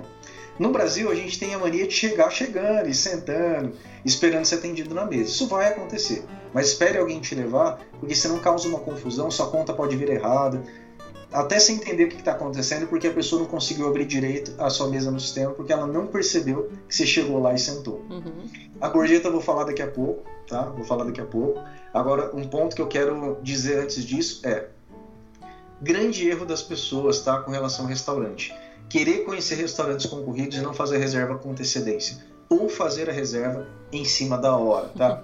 Aí eu vou me restringir a restaurantes da Disney. Restaurante de parque, gente. Restaurantes de parque tem pelo menos dois tipos. Eu não vou entrar em muitos detalhes para também a gente não se estender muito neste tipo de assunto, tá? Mas basicamente você tem os quick service, que são os de balcão, você chega lá e se serve e é atendido ali no balcão mesmo e escolhe um lugar para sentar depois. E tem também os table service, que são os restaurantes com atendimento de garçom, e geralmente esses que você senta na mesa, é atendido por um garçom, são os que você precisa reservar porque são muito concorridos, tá? Uhum. Então, por exemplo, é, eu já vi gente, Lu, falando assim: ah, minha viagem é daqui a um mês. Eu vou tentar reservar o Cinderella's Royal Table. Vai lá, se conseguir, você me avisa. É. Porque Pode tentar, é o restaurante mais concorrido da Disney. Então, as reservas para restaurante abrem com 180 dias. É, então, assim, um dia depois já fechou. Já, já tá totalmente esgotado, totalmente lotado. Se você tem o sonho de ir nesse restaurante, reserva com 180 dias de antecedência. E aqui cabe uma dica legal, tá? Para reservar um restaurante na Disney, você não precisa do ticket, você não precisa ter comprado ingresso. Você só precisa do ingresso para reservar, é, na verdade, para agendar os Fast Pass. Mas para você reservar restaurante, pode ser que você nem, nem tenha comprado o ingresso ainda, não tem problema. Entra com seis meses de antecedência 180 dias, às 7 da manhã, horário local de Orlando, que o sistema da Disney vai abrir para agendamento e você reserva o seu tão sonhado restaurante. Então não deixe para reservar em cima da hora e também não deixe de reservar se você tem vontade de ir nesses restaurantes. É, falando sobre grana agora, tá, Lu? É, é aquele, aquele, valor que eu falei com antecedência, mas eu vou explicar melhor, que é 50 dólares por dia por pessoa. Então essa é a média de custo com alimentação em Orlando. Vamos abrir alguns detalhes aqui para o pessoal entender melhor, tá? Então, em média, se gasta 50 dólares abordando todas as alimentações, todas as refeições que você vai fazer ao longo do dia. O café da manhã, o almoço, os lanches, snacks e jantar. É, isso é média, tá? Isso é média para adulto. Então, por exemplo, pergunta: Ah, mas eu vou com um filho pequeno que come pouco. Não tem problema, considera metade para ele. Considera 50 dólares para os adultos e 25 dólares para as crianças. Se a criança come com você, você vai dividir prato ainda e tudo mais, melhor ainda. Mas não deixe de considerar pelo menos um pouco, tá? Para dar uma equilibrada. Afinal, é sempre melhor sobrar do que faltar. Com certeza. É, bebês, geralmente a alimentação vem do Brasil mesmo, então não vou nem colocar nessa equação nesse momento. Agora, esses 50 dólares, como eu disse reforço mais uma vez, é uma média.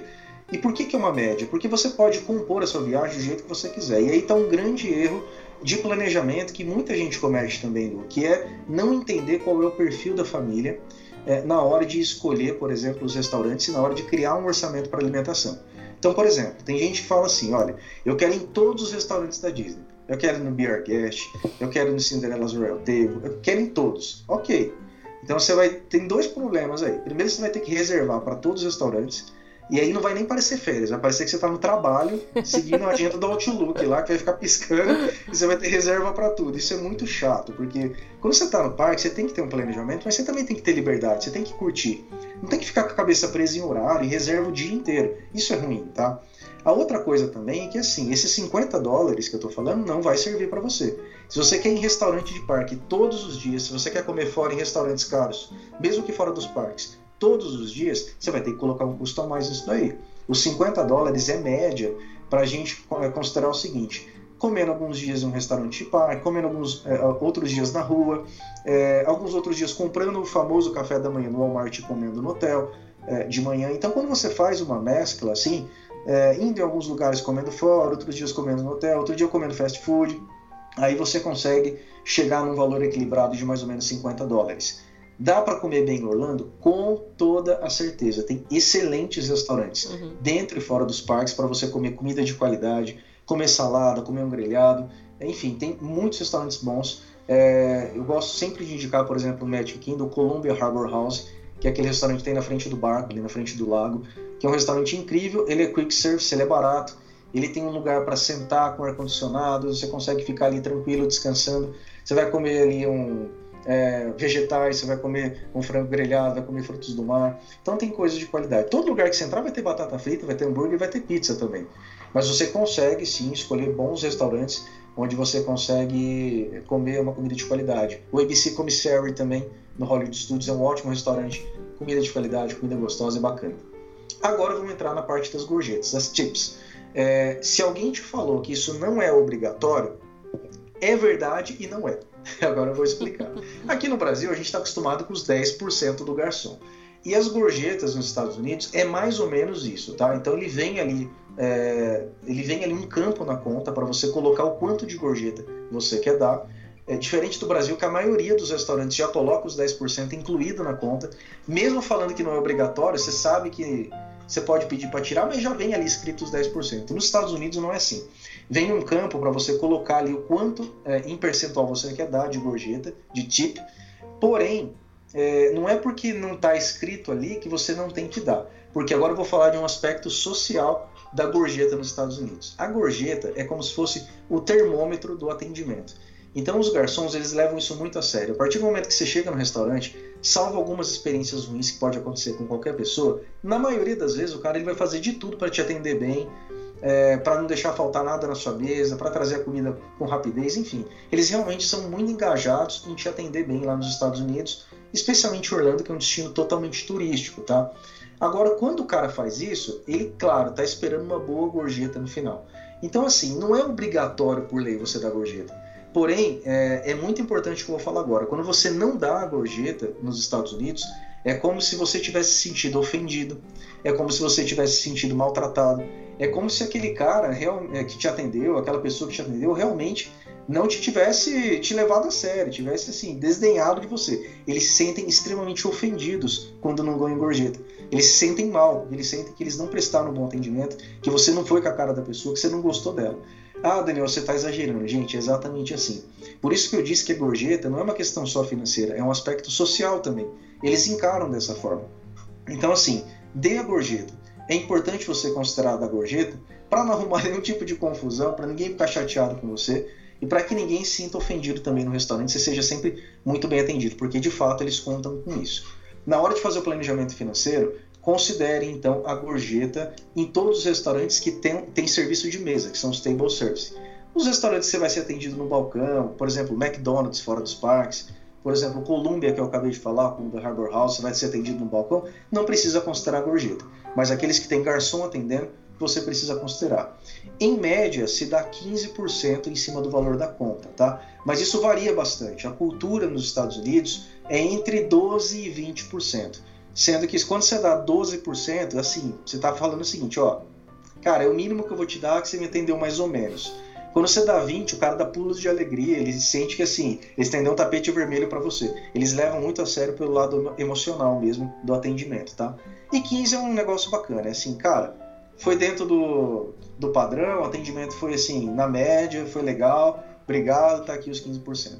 Eles levam tão a sério, Lu, que aconteceu um episódio uma vez comigo, que foi o seguinte, eu fui no Denis, é, a gente foi almoçar no Denis, eu fui super bem atendido por uma garçonete, é, e o que, que aconteceu? Ela foi levar os pratos, ela, ela tinha trazido a conta, né? É, e naquele momento eu, eu coloquei ali o valor que eu ia deixar, eu tinha colocado os 15% na conta. Então lembrando que vem o valor final da conta, você anota ali 15% e depois não estranhe, tá? Você não precisa passar o cartão de novo, eles vão levar depois a conta lá para dentro e vão descontar lá no sistema deles do seu cartão esses 15% a mais que você deixou, por exemplo, em cima do valor da conta.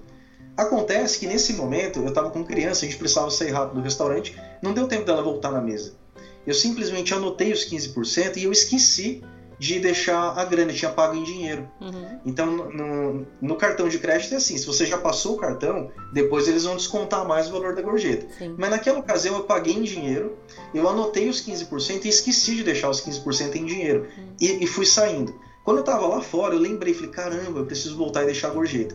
Quando eu voltei para dentro do restaurante, ela não tava, ela tava levando os pratos para cozinha e tal. E eu falei com a, a pessoa que estava assessorando ali as mesas, acho que era a gerente, se eu não me engano. Falei, olha, tá aqui o dinheiro da gorjeta da garçonete que me atendeu, a fulana de tal.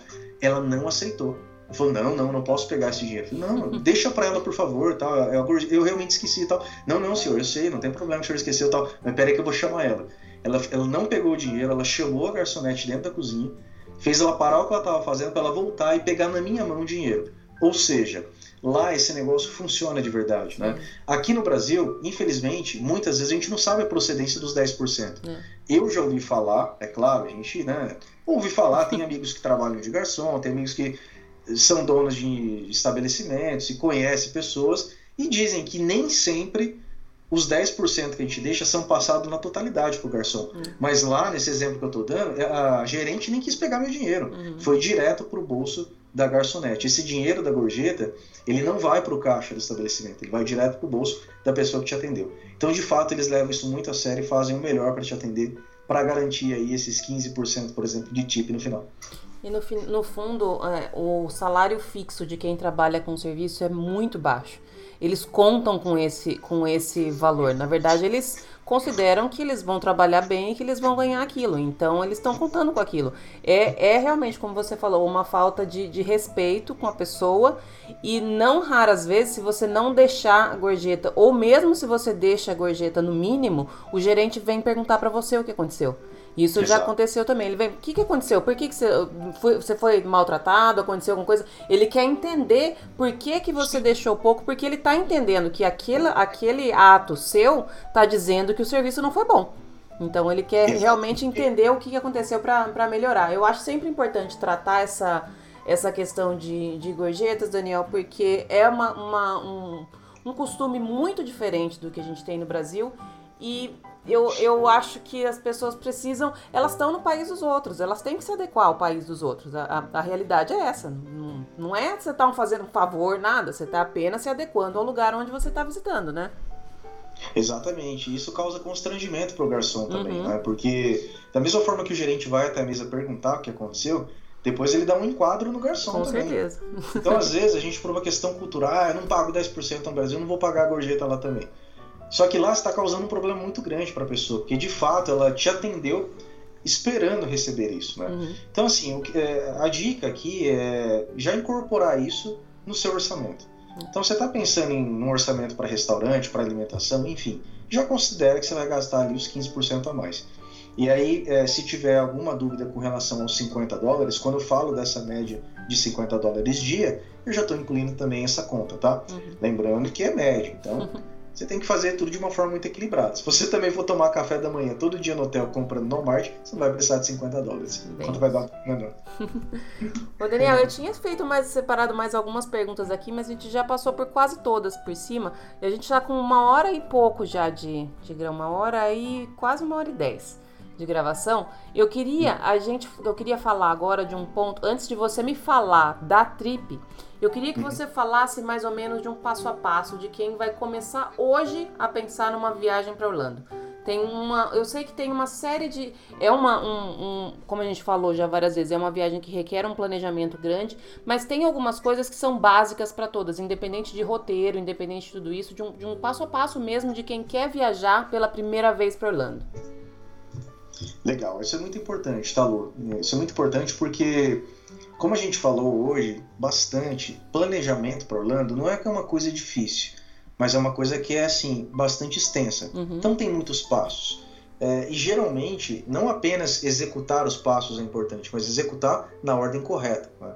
Então tem muita gente que acaba vacilando com isso e tendo grandes problemas, ou financeiros, ou dentro da viagem mesmo, acaba não aproveitando quando deveria a viagem porque não se organizou num passo a passo correto. Então, assim, para eliminar de vez todas as dúvidas de quem está nos ouvindo, na hora de você organizar uma viagem por Orlando, independente se você nunca foi e vai pela primeira vez, ou se você já tem experiência, é, é legal a gente entender um passo a passo bacana e quem sabe você pode até é, revisar o seu próprio passo a passo, você que já tem experiência nisso. É, bom, para quem nunca foi, o que, que é importante, tá? Documentação. Esse é o primeiro passo de todos passaporte e visto. E aqui mora um grande perigo, que é o quê? a gente está passando por um momento de instabilidade aqui no Brasil, no que diz respeito à liberação de vistos. É claro que assim a, relação diplomática de Brasil e Estados Unidos está legal. Nosso presidente visitou os Estados Unidos, fez uma concessão para os americanos entrar aqui. É, aparentemente o Trump liberou algumas coisas aqui para algumas concessões também aqui para a nossa questão do visto. Então, por exemplo, né, alguns, alguns meses atrás, para você renovar o visto, você tinha que comparecer de qualquer forma, mesmo que você já tivesse, tinha que ir lá fazer entrevista. É, agora você pode tentar solicitar a renovação do visto sem comparecer para entrevista, existe essa, essa, chance. Então, assim, tá mais tranquilo, mas de qualquer maneira, a crise é, nacional ela ainda está, de certa forma, instalada ainda se fala nisso, ainda está instável os indicadores financeiros do Brasil, e eles ficam muito ligados nisso, na questão de liberar visto, tomando cuidado para a pessoa falar que está indo viajar a turismo e ir embora de vez para os Estados Unidos e ficar ilegal lá. Uhum. Então, assim, essa prevenção né, da, da questão da, da imigração ilegal, ela começa aqui no consulado, começa na liberação do visto até se você vai falar que vai viajar a turismo. Então, assim, é muito perigoso a pessoa comprar toda a viagem, e esse é um erro que eu vejo demais acontecendo, é, antes de ter o passaporte e ter o visto aprovado. O passaporte é super simples, você vai na Polícia Federal aí da sua cidade ou mais próximo, é, e, e, tira o passaporte ali. Você começa todo o processo pela internet, na verdade, né, Lu? Uhum. Preenche formulário, é super rápido e tal, em, na média de 15, 20 dias você vai ter o passaporte em mãos, retirando ali na Polícia Federal. Agora, o visto é um processo um pouco mais complicado, é um processo mais faseado, né? Você tem que começar lá pelo DS-160, que é aquele formulário online que você preenche no site do consulado. Depois que você preencher, você vai pagar a taxa do visto, você vai é, marcar a sua entrevista no caso, que é o centro de atendimento para tirar foto, entregar a documentação. Depois tem uma outra entrevista no consulado. Então é um processo que demora um pouco mais e na média hoje está demorando na faixa de 40 a 50 dias para você ter um visto. Claro que depende é, do consulado, então, os prazos são diferentes e variam. Uhum. Agora, o importante é o quê? Que você passe por essas etapas antes de seguir. A primeira coisa é passaporte visto. É, eu conheço muitas pessoas que já rodaram bonito nessa, porque a pessoa vai lá e está navegando assim e vê uma passagem barata e não tem nada ainda, tá? Ah, meu sonho é ir por Orlando, olha essa passagem aqui. E vai lá e compra a passagem. Só que a pessoa coça, né? Não consegue só comprar passagem. Não, vou comprar o hotel agora. E fecha o hotel. E olha que a pessoa já comprou a viagem inteira e ainda não tirou o visto. E o perigo é o quê? É justamente ser reprovado no processo do visto. Quem é reprovado pode pedir de novo depois, não tem problema, mas às vezes pode levar um tempo. Dependendo do motivo da reprovação, você tem que esperar um ano para pedir o visto de novo. Então, assim, é, às vezes você não tem um ano para trocar essa passagem. Às vezes, para trocar uma passagem, pessoal, se é uma passagem econômica que foi comprada em período promocional, e geralmente quem compra a passagem sem visto é porque é promocional, geralmente essa passagem você não vai conseguir trocar com tanta facilidade. Ou se você tiver que trocar a data dela, você vai ter que pagar uma multa caríssima em dólares uhum. para trocar essa passagem. Os tickets dos parques, se você comprou e teve o visto reprovado e não vai conseguir ir, um abraço, não são reembolsáveis. Comprou os tickets da Disney, por exemplo, não vai conseguir reembolsar. E agora os tickets da Disney, se não for aquele ticket flexível, você tem que falar a data que você vai no parque. Uhum. Então imagina você falar a data que, que vai e ter o visto reprovado. Então assim, é, a taxa de aprovação de visto no Brasil é muito alta, tá? Ela realmente é bastante alta. É, o visto B1, B2, eu estou falando, claro, de turismo, né? Uhum. Ela ultrapassa os 90% de taxa de aprovação, mas existe os 10%. Então, assim, tudo que a gente quer é que todo mundo que está nos ouvindo tenha o visto aprovado, quem não tem ainda, mas pode acontecer por algum motivo de ter reprovação. Então, não faça nada antes de ter passaporte visto. Depois disso, você vai para as definições iniciais. Define a data da sua viagem. Qual o melhor mês para você viajar? Você só tem as férias? Ah, não, eu posso viajar qualquer mês do ano. Então, se você puder, não escolha julho. Como eu falei, um mês muito lotado, muito calor, muito complicado, é, calor escaldante nos parques. Tente escolher um outro mês. Então, defina o melhor mês para você. Defina os parques que você vai é, nesse segundo momento. Tá, já escolhi a data que eu vou. Então, se você escolhe data, você tem que escolher a data de ida e a data de volta. Logo, se você sabe ida e volta, você sabe o intervalo, o período da sua viagem. Então, defina lá, vai ficar 10 dias, 15 dias, 20 dias. Aí, quando você sabe o tempo que você vai ficar, você consegue distribuir os parques.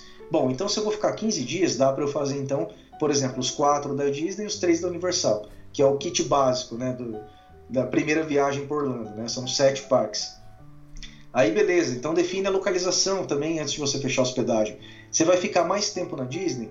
Então tenta se hospedar ali perto de Kissimmee, tenta se hospedar ali em Buena Vista. Você vai ficar mais perto da Universal, é, é, você vai, vai, mais dias na Universal, no SeaWorld, por exemplo, tenta se hospedar mais perto ali na International Drive. Então é legal saber a localização.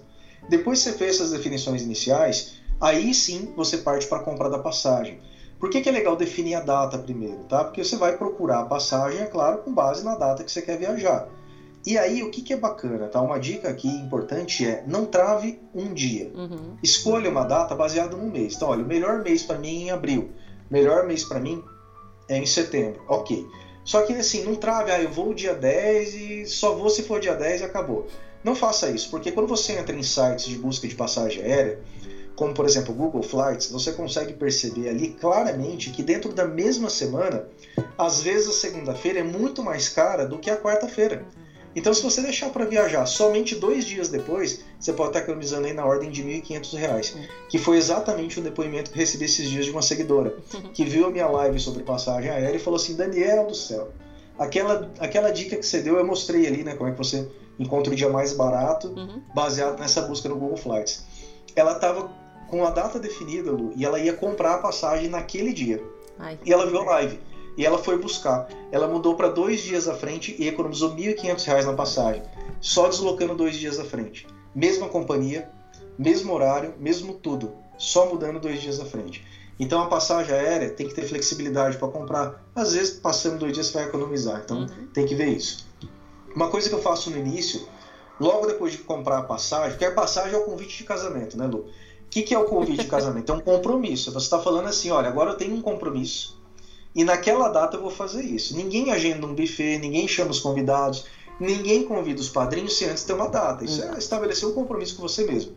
Quando você define uma data, você já está meio comprometido, mas a aliança mesmo é a passagem aérea. Que é. você casou ali com a viagem, gastou com a passagem, que inclusive corresponde a um terço do custo total de uma viagem por Orlando hoje, a passagem aérea.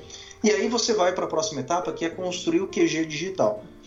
Isso aqui eu vejo pouca gente falando, tá? Pouca gente falando aí que dá dica de planejamento de viagem.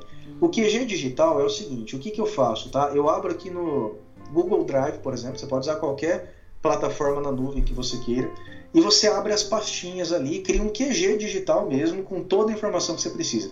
Põe a pastinha da passagem aérea, a pastinha do hotel, e ali na passagem você vai colocar a cópia do voucher do voo, na do hotel você vai colocar a cópia do voucher do voo. Se você quiser colocar e-mails de comprovação que você trocou lá com a pessoa da reserva, coloca ali. Coloca o comprovante de pagamento de quando você fechou a hospedagem. Deixa tudo no seu QG digital. Por que, que isso é importante, tá? Porque tem papel é bom e você tem que levar a famosa pastinha lá para ter tudo na mão se alguém te pedir na imigração, por exemplo. Uhum. Só que papel rasga, papel molha, papel perde e tudo mais. Se você tem tudo digital organizado na nuvem, você não vai ter perrengue nenhum qualquer documento que você tenha que acessar já vai estar tudo ali. Então crie o seu QG digital. Depois disso eu começo a comprar o dólar. Essa é etapa número 6, tá? Começar a comprar o dólar. E a gente está falando então é, de você começar a comprar com pelo menos seis meses de antecedência. Daniel, só tenho três meses para viajar, não tem problema. O máximo de antecedência. Qual o melhor momento para comprar o dólar? A partir do momento em que você definiu que vai viajar e já comprou sua passagem. Então você tá, realmente está com o negócio garantido ali. Depois da compra do dólar, geralmente na etapa 7, eu começo a ver as opções de hospedagem. Mas veja que lá no passo 3, eu já defini a localização que eu ia ficar. Uhum. E aí eu não saio procurando que nem louco catando cavaco na internet. Eu já sei exatamente onde eu quero ficar. Então eu vou buscar ali naquele range de opções. E aí toma cuidado, gente, com dicas furadas. Ó, lembrei de mais uma, Lu, desse tópico de hospedagem, que é o quê? Ah, fica lá em downtown, em Orlando, que é mais barato. Fica perto do aeroporto internacional de Orlando, que é mais em conta. Realmente é mais barato mesmo. Mas a pessoa não tem ideia que o Orlando é gigante. E você, para você se deslocar de um lugar para o outro, você vai no mínimo 30, 40 minutos. Às vezes o trânsito no horário do, do, rush é muito complicado.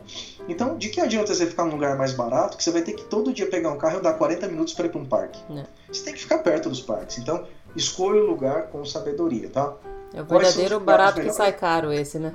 Barato sai caro. Quais são os melhores lugares? Os dois grandes polos de hospedagem no Orlando. É a região de Lake Buena Vista, em Kissimmee, que é 10 minutos da Disney, e a International Drive, que é aquela avenida principal, onde as grandes redes hoteleiras todas têm pelo menos uma unidade, duas, três unidades ali. Beleza, depois da hospedagem, você vai começar a pensar nos restaurantes. E aí, quando eu falo restaurantes, eu estou falando das reservas, tá? Então, lembra que a gente falou de 180 dias de antecedência começar a comprar o dólar? Coladinho com a compra do dólar que você começou, já começa então vem a questão dos restaurantes. Então já define os restaurantes que você vai reservar. E aí vale lembrar do que eu falei. Não saia que nem o louco do restaurante, querendo reservar tudo.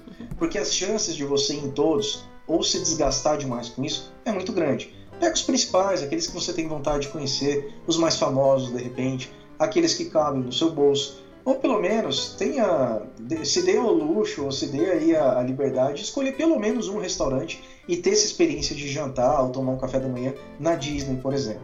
Inclusive, essa é uma grande dica que eu quero aproveitar para dar nesse momento.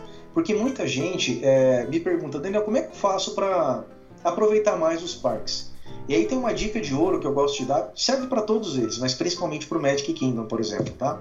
Que é o seguinte: quando você é, olhar a data que você for no Magic Kingdom, e aí presta muita atenção nesse ponto, tá? Se nesta data que você vai no Magic Kingdom não tiver as Extra Magic Hours, que é aquele dia onde os hóspedes Disney entram mais cedo, então vale a pena você reservar um restaurante para café da manhã lá no Magic Kingdom. Então eu vou dar um exemplo, tá? Geralmente o Magic Kingdom abre 9 horas da manhã. Só que o Crystal Palace, que é um restaurante que tem lá muito bacana, abre 7 da manhã. O Beer Guest abre 7 e meia. O Cinderella's Royal Table abre às 7 da manhã. O The Plaza Restaurant abre 7h45. E todos esses quatro restaurantes que eu falei, eles têm reserva para café da manhã. Então, se o parque abre às 9, mas você reserva um restaurante para 7 horas da manhã, 7 e meia da manhã e tudo mais, o que, que acontece? Você consegue entrar mais cedo no parque do que quem não tem essa reserva. Então a geral vai entrar às 9, mas você, espertão e espertona que está ouvindo aqui agora essa dica, vai entrar às 7 da manhã, vai tomar o café, 7 e meia você já vai ter saído do restaurante e sabe para onde você vai? Para a fila do Seven Dwarfs, que é a atração mais concorrida do Magic Kingdom. E se você não conseguir o Fast Pass para essa atração, você já vai estar tá lá na fila com pouca gente, porque você entrou antes de todo mundo. Então essa é uma dica de ouro. Reserve pelo menos um restaurante. Se dê uh, ao luxo de tomar um café da manhã gostoso na Disney, entrar mais cedo que todo mundo pegar uma atração super concorrida com pouca fila, sem ter gastado um Fast Pass e ainda ter o Castelo da Cinderela todo para você tirar aquela foto bacana que vai pro porta-retrato em cima da sua estante, tá? Sem precisar de Photoshop bacana. essa, né? Bem legal. Bom, depois disso eu começo a fazer o orçamento, passo 9, tá, Lu? O orçamento, é, eu tenho até uma planilha que eu uso, eu até disponibilizei em uma das lives que eu dei, que é a minha planilha suprema. A planilha suprema, ela é suprema porque tá tudo nela. Então ali eu controlo as minhas compras de dólar, eu controlo é, a wishlist de compras de toda a família. Então todo mundo tem marcado ali o que, que vai comprar em cada viagem. É claro que assim, você não precisa também ficar paranoico. Ah, eu vou colocar aqui detalhe do detalhe de cada calça jeans que eu vou comprar. Não, não é isso. Coloca ali, ó, vou levar 200 dólares para roupa, 100 para calçado, coloca os eletrônicos que você vai comprar e tudo mais. Por quê? Porque assim você consegue saber exatamente o quanto você tem que comprar de dólar para levar para a viagem e não correr o risco de acabar a sua grana lá, você ter que é, gastar com cartão de crédito, que vai ter IOF, que você não vai saber a cotação exata que você vai pagar quando chegar a fatura. Se bem que agora mudou a lei, mas não entrou em vigor ainda, né? Que é, em tese ainda está valendo a lei antiga, que é a data do fechamento da fatura. Uhum. Mas o Banco Central Brasileiro já aprovou para entrar em vigor até 20 de março do ano que vem, para que todos os operadores de cartão de crédito façam a seguinte mudança: compras internacionais é o dia da compra e não mais a cotação, né? Dólar dia da compra e não mais o dia do fechamento da fatura. É até, Mas, é até bom, desculpa te interromper, Daniel, é até ah. bom que as pessoas é, se, se procurem saber realmente de, das regras do cartão, porque na verdade essa, essa possibilidade já existe. Tanto que eu tenho um cartão que ele fecha na data da compra há 3, 4 anos já. Você precisa entrar em contato com o seu cartão e saber se ele tem essa opção, se você pode, se você pode optar já antes da regra se tornar obrigatória, né? Muito legal o que você está falando, Lu. Exatamente isso, tá? Realmente a regra se torna obrigatória em março do ano que vem, março de 2020. É... Só que é o seguinte, é... é facultativo no momento. Então tem realmente operadoras que já aderiram a essa nova lei, mas tem operadores que estão esperando. Né? Uhum. A maioria que eu conheço, é... meu cartão de crédito, por exemplo, já aderiu. Então eu sei que é na data da compra ali. De qualquer forma, você vai estar no parque, você vai estar no outlet, você não vai estar vendo a cotação do dólar mais. Isso é um ponto que já passou. Então vale a pena você realmente é, levar a grana já reservada para isso. Claro, se você tiver que fazer uma extravagância. E aí acontece um fenômeno que eu tenho que alertar todo mundo. Quando você estiver no outlet, vai acontecer um negócio, vai vir um pensamento na sua cabeça, é o seguinte, ó, olha, tá barato isso aqui, oportunidade, hein? Você não tinha pensado nisso, mas é oportunidade. No Brasil não vai ter isso. No Brasil você não vai conseguir esse preço. E começa aquela, aquela briga de nervos, assim, sabe? Que você tem vontade de comprar tudo, aquele desespero. Mas é claro, se você se preparou para isso, criou um bom orçamento e sabe exatamente o quanto você está gastando com cada item da viagem, é, sabe exatamente quanto de dólares você tem que comprar, com certeza você não vai passar perrengue e vai aproveitar muito mais Orlando. No mínimo, vai voltar para o Brasil sem dívida, sem dor de cabeça e já vai estar tá se organizando para a próxima viagem. Porque uhum. se tem uma coisa que você tem que ter certeza, você que está ouvindo a gente, é que se você ainda não foi, você vai e vai voltar. Uhum. Porque não tem destino mais magnético no mundo que te atrai como Orlando. É, sabia, Lu, que é uma das maiores taxas de reincidência turística do mundo, Orlando, eu hoje? Eu não sabia isso. Eu sabia é porque eu sempre quero voltar, mas eu não sabia que, que, é, tava uma, que tinha essa taxa. A gente sente isso, né? Mas é uma das maiores do mundo, né? Não é à toa que tem alguns índices bem legais lá em Orlando, né? Por exemplo, o Castelo da Cinderela no Magic Kingdom é o ponto mais fotografado do mundo. Uhum. E Orlando é uma das cidades turísticas que, dada a proporção de habitantes, mais recebe turistas no mundo. A gente está falando aqui na ordem de 77 milhões de pessoas por ano visitando Orlando. É muita então, é gente. É muita gente. É por isso que você vai voltar para lá, porque é impossível você ir para Orlando e conhecer tudo e fazer tudo, por mais que você fique muito tempo lá. Então, é, não faça nada apressado vá com calma, faça o que dê para fazer e se organize com certeza você vai voltar para lá. Bom, vamos seguir aqui. No passo 10, depois de orçamento, você vai se preocupar então com a reserva do carro. É, e aí na reserva do carro, a minha dica para você é a seguinte: alugue um carro é, baseado no tamanho do porta-malas. Pera aí, Daniel, o que, que você está falando? Tem muita gente que aluga um carro, pessoal, baseado no tamanho é, do espaço para os ocupantes apenas. E é claro que isso é importante. Mas você tem que pensar o seguinte, olha, quantas malas você tem disponível pela sua companhia aérea? Duas por pessoa, duas de, duas de 23 quilos. Então você está indo com uma família de quatro pessoas. Se você pensar no seu carro do Brasil, ah, eu tenho um sedã no Brasil, então vou alugar um sedã em Orlando. A gente está em quatro pessoas, vai dar. Não, beleza, mas se cada uma levar duas malas? Às vezes, dependendo do sedã, não cabe oito malas, uhum. né? Quatro pessoas, duas malas cada um. E aí você vai precisar de uma SUV ou de uma minivan. Então pense nas malas. Essa dica é importante. Porque aí tem uma questão também que lá em Orlando, quando você vai andar de carro, principalmente quando você vai pegar as highways, ou enfim, aquelas pistas expressas que mudam de um. Na verdade, você está mudando de cidade, mas Sim. parece que está mudando de bairro, né? Tudo coladinho ali. É, se tiver policiais da paisana e te pararem, pode acontecer, isso acontece mesmo, tá? Eles têm uma fiscalização ostensiva. E se eles pegarem mala no banco de trás, isso pode dar um tremendo de um problema. Uhum. Então não é que nem no Brasil que você pode levar uma mala no banco. Não pode, tem que ser no porta-mala. Então alugue um carro que vai comportar todas as suas malas. E aí muita gente faz o seguinte, aluga o famoso Mustang conversível no início da viagem para fazer aquela curtição, fazer aquele videozinho pro Instagram e depois vai lá e troca por uma minivan para conseguir carregar todo aquele monte de malas para o aeroporto na volta pro Brasil.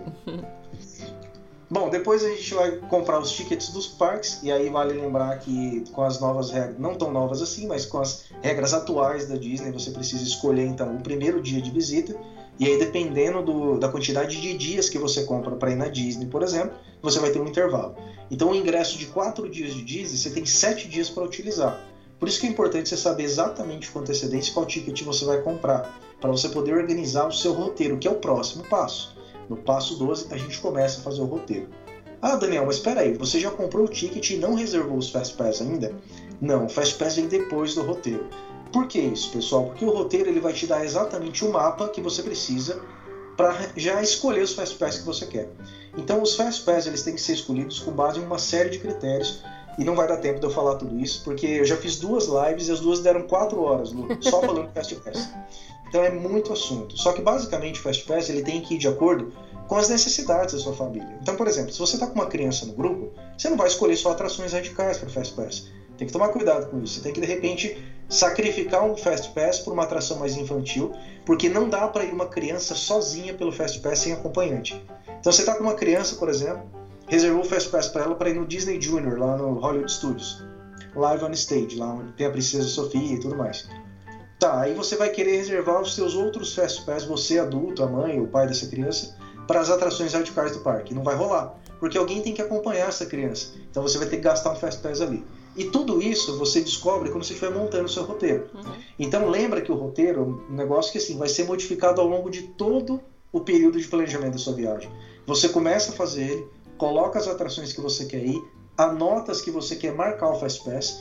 Por isso, faltando exatamente os 30 dias para você visitar o parque, se você não for hóspede da Disney, é claro, você vai entrar no sistema às 7 horas da manhã, horário de Orlando, e já vai saber exatamente a atração para você ir na bola e não ficar perdendo tempo. Uhum. Você quer ver uma coisa que dá raiva? é você ficar rolando a tela, ah, qual que eu escolho? Cara, nessa que você tá, qual que eu escolho? já, já tem milhares de pessoas escolhendo e você já perdeu. É. Então, assim, tem que tomar cuidado, tem que saber exatamente o que você quer, e para isso a melhor forma é fazer o roteiro. Depois do roteiro, então, você vai agendar os Fast Pass. Fast Pass agendados, às vezes você não vai conseguir todos os Fast Pass que você queria, que você planejou no seu roteiro preliminar. Não chore, é a vida, é assim que funciona. E geralmente só os hóspedes da Disney conseguem todos os que querem, porque tem 60 dias de antecedência para reservar. E às vezes Tudo nem certo, eles, né, Daniel? Às vezes nem o hóspede da Disney consegue todos.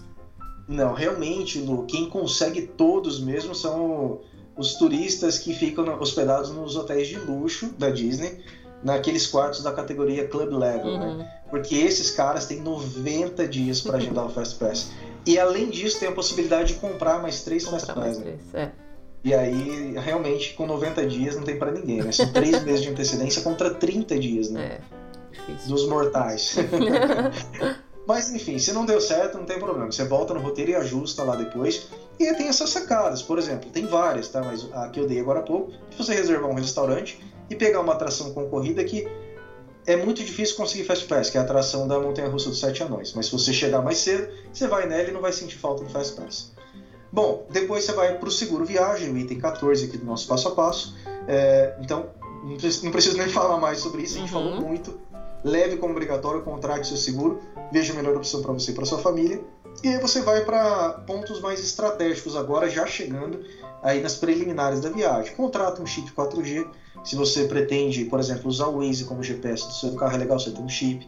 Muita gente pergunta para mim também, ah, mas tem wireless em todo lugar, todo lugar que eu vou tem Wi-Fi, tem no parque, tem no hotel, realmente tem mesmo, tá? Só que tem dois pontos. Se você vai usar o Waze como GPS, às vezes não tem Wi-Fi no carro. Tem carros alugados que tem Wi-Fi, mas você tem que pagar mais por isso. Então você vai precisar de um chip 4G, é, vai precisar de um pacote de dados é, para que você possa utilizar o GPS. Se você estiver no parque, estiver no outlet, enfim, é, esses lugares têm sim Wi-Fi, mas às vezes fica bem ruim, porque uhum. tem muita gente pendurada ali. E às vezes você quer se conectar, enfim, quer postar foto, quer navegar nas redes sociais e vai ter problema. Eu acho que é um investimento baixo o chip e vai te dar mais conforto, mais liberdade. Você vai poder se comunicar com a sua família também, dar notícias para todo mundo e vai ser mais tranquilo. É, depois disso, você vai testar e liberar os cartões de crédito. E esse é um ponto que eu coloco no planejamento passo a passo, é, como item 16, porque muita gente não faz também, Lu. Testar e liberar os cartões. Então você comprou um cartão pré-pago, aquele do Travel Money, você comprou ali, carregou com seus dólares, é, não deixa para usar isso em Orlando. Isso daí é um cartão de débito no Brasil. Por mais que seja um cartão internacional que você colocou dólar dentro, você pode ali na, na lojinha da esquina e comprar qualquer coisa de um real uhum. e passar esse cartão para ver se de fato ele está funcionando. Porque se não tiver, ainda dá tempo de você ir lá na sua operadora, trocar o cartão, pegar um novo e tudo mais, tá? Então teste esses cartões. Vai levar cartão de crédito internacional? Não esquece de liberar para uso no exterior, senão você vai passar lá no momento da necessidade e não vai ter liberado. Depois do item 17, faça uma pasta de documentos. Sabe o QG digital que eu falei lá em cima no item 5? Tudo que está digitalizado, imprima. E aí cabe um ponto muito importante. Daniel, se tem o digital, para que, que eu vou imprimir? Porque essa pasta é mais um ponto que você faz para não ter que usar. E eu vou te dar um exemplo, tá? Quando você passa pela imigração americana, a famosa e temível imigração americana, quando você desce do, do, do, da aeronave, você desce do avião já está em cólicas, já sabendo que você vai passar pela imigração, preocupado, já começa a suar frio e tudo. Mas saiba o seguinte, tá? A maior preocupação do agente de imigração é que você não fique ilegal no país. Ele só quer garantir isso, que você não fique como ilegal. Então ele vai fazer perguntas para você, para que você demonstre para ele que você está ali a turismo e em breve vai retornar para o Brasil. Agora, tem um ponto. Tudo que você disser, você tem que ser capaz de comprovar, porque ele pode te pedir. Então ele vai falar assim: você vai ficar quantos dias? 15 dias. Beleza, você tem que ter pelo menos o voucher do voo mostrando a, a data da ida e a data da volta. Você tem que mostrar que você tem hotel para esses 15 dias. Às vezes ele vai te pedir, cara, quanto você tem de grana? Ah, eu tenho, sei lá, 2 mil dólares. Às vezes ele vai te pedir para ver a comprovação disso, então me mostra os recibos. Pode ser que ele peça para ver a grana, pode ser que ele peça para ver é, os recibos. Geralmente ali naquele guichê que você é atendido, ele não pede para ver dinheiro, tá? Se eles quiserem ver dinheiro, eles vão levar para a famosa salinha para ver ali dentro. Mas assim, é em casos bem extremos que isso acontece. Agora, ele pode pedir o recibo para ver se de fato você comprou todo aquele dólar. E aí tem um ponto muito importante, Lu, que é um erro que eu vejo a galera cometendo demais. Ah, meu vizinho foi por Orlando e sobrou mil dólares, ele quer me vender. Eu vou comprar dele que está mais barato do que na casa de câmbio. Cara, você quer comprar dele, não tem nada que te impeça, mas saiba que no Brasil isso é ilegal. É, é tá? o, o Banco Central Brasileiro ele restringe a, operações de compra e venda de moeda estrangeira somente para lugares credenciados, ou seja, casa de câmbio. Se você comprar o dólar do seu amigo, o que está acontecendo? Você vai comprar o dólar, você vai pagar ele, vai pagar mais barato, mas se alguma autoridade te parar e pedir comprovação da moeda, você não tem como comprovar, porque somente pode emitir recibo de compra e venda casas de câmbio e instituições financeiras credenciadas pelo Bacen. Seu amigo não é uma instituição financeira. Logo, você pode ter problemas para justificar a procedência do dinheiro. Tem que tomar cuidado. Mas enfim, a pasta de documentos está ali para isso, tá? Na minha última viagem com a esposa grávida que eu já falei, aconteceu comigo. Cara, eu já tinha N carimbos de entrada e saída dos Estados Unidos no meu passaporte. Não tinha nenhum motivo para o cara desconfiar de mim. Eu já fui e voltei, todas as vezes que eu fui, voltei na data que falei que ia voltar. E ainda assim ele pediu. Ele viu que a esposa estava grávida e a primeira pergunta dele foi a seguinte: Você não vai ter esse filho aqui, não, né? não que isso seja ilegal, tá? Isso não é ilegal, ter o filho nos Estados Unidos.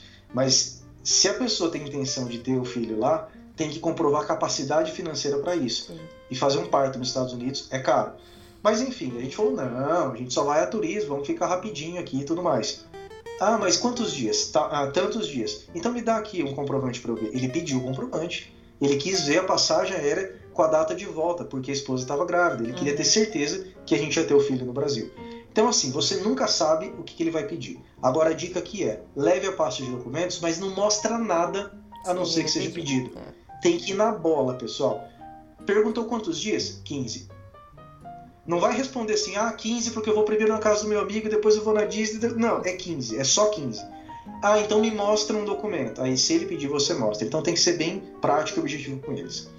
Bom, item 18 é, e 19, para finalizar o nosso passo a passo. No 18, imprima os cupons de desconto, não faça isso com muita antecedência, porque os cupons de desconto têm data para expirar. Se você deixar para fazer isso mais perto da data da viagem, você vai ter os cupons válidos.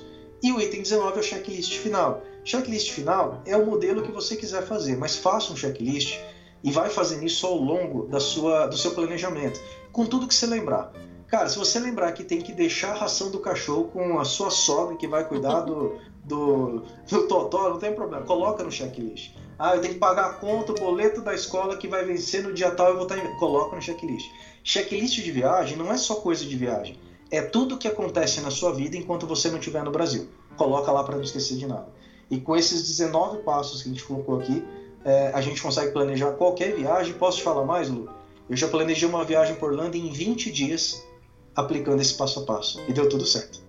Eu tô, eu tô impressionada. Porque, e eu, eu, eu me considero uma pessoa organizada para viagem. Eu, eu gosto de fazer tudo direitinho.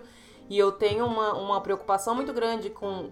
Porque qualquer viagem que a gente faz, a gente está sujeito a ter algum problema. Então, quanto mais a gente minimizar a possibilidade de ter esse problema, melhor, né? E eu, hum, e eu tô, tô, impressionada com, a, com, com, o seu passo a passo. Eu, vou, eu já anotei eles todos aqui e vou aplicar ele para minhas próximas viagens, Daniel. Tá, tô muito, muito. É, muitas dicas muito valiosas você passou aí?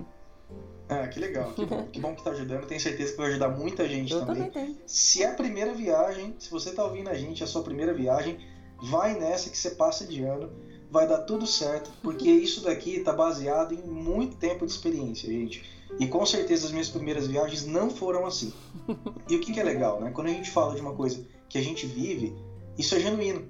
É. Porque assim, eu mesmo já me lasquei muito já por não aplicar todo esse passo a passo lá no começo. E aí eu fui descobrindo que tinha coisas que eu tinha que incluir e acrescentar para dar tudo certo. E hoje, assim, é uma receita de sucesso, com certeza. Muito legal. Eu queria que você falasse agora, Daniel, para a gente fechar, o, o que é a Trip to Orlando, o que que você, onde você está, onde as pessoas te encontram, o que que você oferece, como é que, como é que, como é que é você hoje? Ah, legal. Olha, a Trip ela nasceu de duas paixões, né? A primeira paixão foi a paixão pela Disney. A segunda paixão é a paixão por ensinar. É, eu venho de um ambiente de sala de aula, né? eu já não trabalho mais com isso há algum tempo, mas eu sou professor de natureza, eu sempre gostei de ensinar, eu sempre tive facilidade e, e eu gosto de colocar didática em tudo aquilo que eu preciso passar para frente para alguém. Então essa paixão pela Disney, essa paixão por ensinar, fez a Trip de Orlando nascer. Agora tem, tem, um terceiro elemento que entrou aí, que foi aquele que eu contei no começo do nosso bate-papo, né? foi as frustrações que eu passei no começo é, das minhas idas para Orlando, né? Principalmente a primeira, uhum. onde realmente eu me frustrei bastante. Eu entendi que se eu me planejasse, se eu estudasse, se eu me organizasse, eu conseguiria é, aproveitar muito mais a viagem e voltar para o Brasil satisfeito, com a sensação de dever cumprido e principalmente que o meu dinheiro valeu a pena. Uhum. E foi exatamente isso que aconteceu. Quando eu vi que tudo aquilo que eu tinha aprendido e aplicado tinha funcionado, e eu já estava apaixonado por aquele lugar, por Orlando, pela Disney, eu falei, gente, eu preciso passar isso para todo mundo que eu conhecer. Só que aí o que, que aconteceu? Quando eu comecei a Trip, a Trip ela começou no Instagram. Acho que como a maioria das contas de hoje em dia começa, né? É, e naquele momento eu já seguia muitas contas e eu queria fazer uma coisa diferente. Eu queria ter um propósito diferente. Eu queria ter, sabe, algo que fizesse meu coração cantar e que de fato entregasse o máximo de valor para as pessoas. Eu não queria ser mais uma conta que postasse a foto do castelo da Cinderela, que ficasse postando foto de comida, coisa que eu gosto, tá? Realmente não é uma crítica, eu faço isso também. Mas eu não queria ser só isso. Eu não queria ser só mais uma conta que entrega um conteúdo e fica oferecendo pacote de viagem todos os dias e não passa disso. Eu queria de fato agregar valor para as pessoas. Então o que, que eu fiz? Eu me desafiei a colocar toda a minha experiência à prova e entregar assim, tudo que eu já tinha vivido, de bom e de ruim, para as pessoas num formato diferente de tudo que elas tinham visto. E aí eu comecei a pensar como é que eu poderia fazer isso. Eu comecei com o Instagram fazendo algumas postagens, é, falando bastante de planejamento de viagem.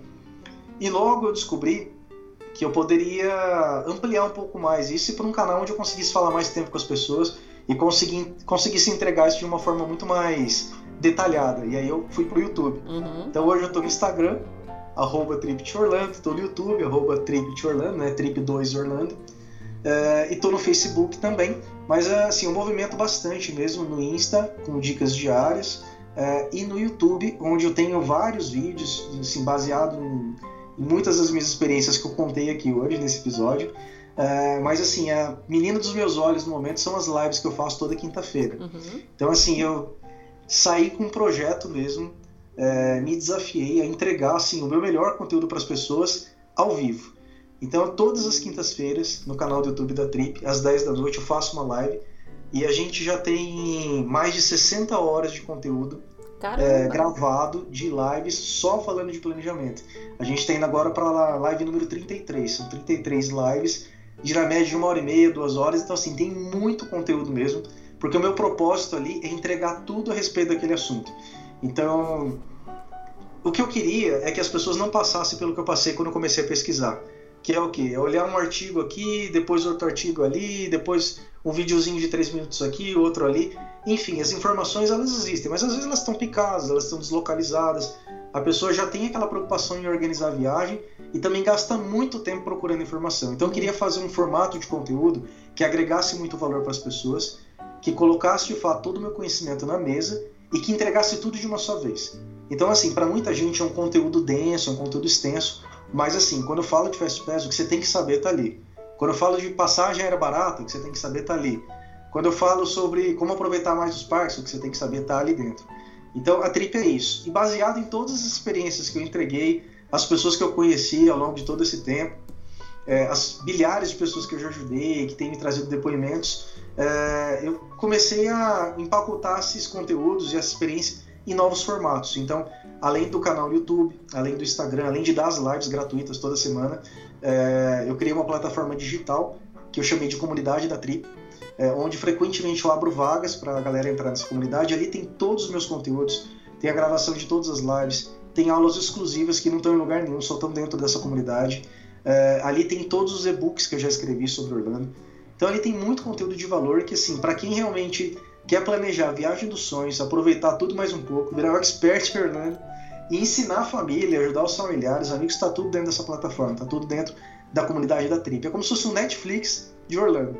Então a pessoa entra ali, tem todo o meu conteúdo digital ali. É, e além disso, eu vou começar um projeto novo em breve, que eu já pilotei ele durante algum tempo de forma presencial e agora vou trazer para online, que são as consultorias. Então eu vou oferecer consultoria para as pessoas. Eu sou, de certa forma, contra alguns tipos de coisa, como por exemplo fazer um roteiro pronto. Então, assim, é, também não, nada contra quem faz, não é isso. Mas, assim, é algo que eu gosto de ensinar. Uhum. Eu gosto de preparar as pessoas para estarem, assim, prontas para toda e qualquer situação.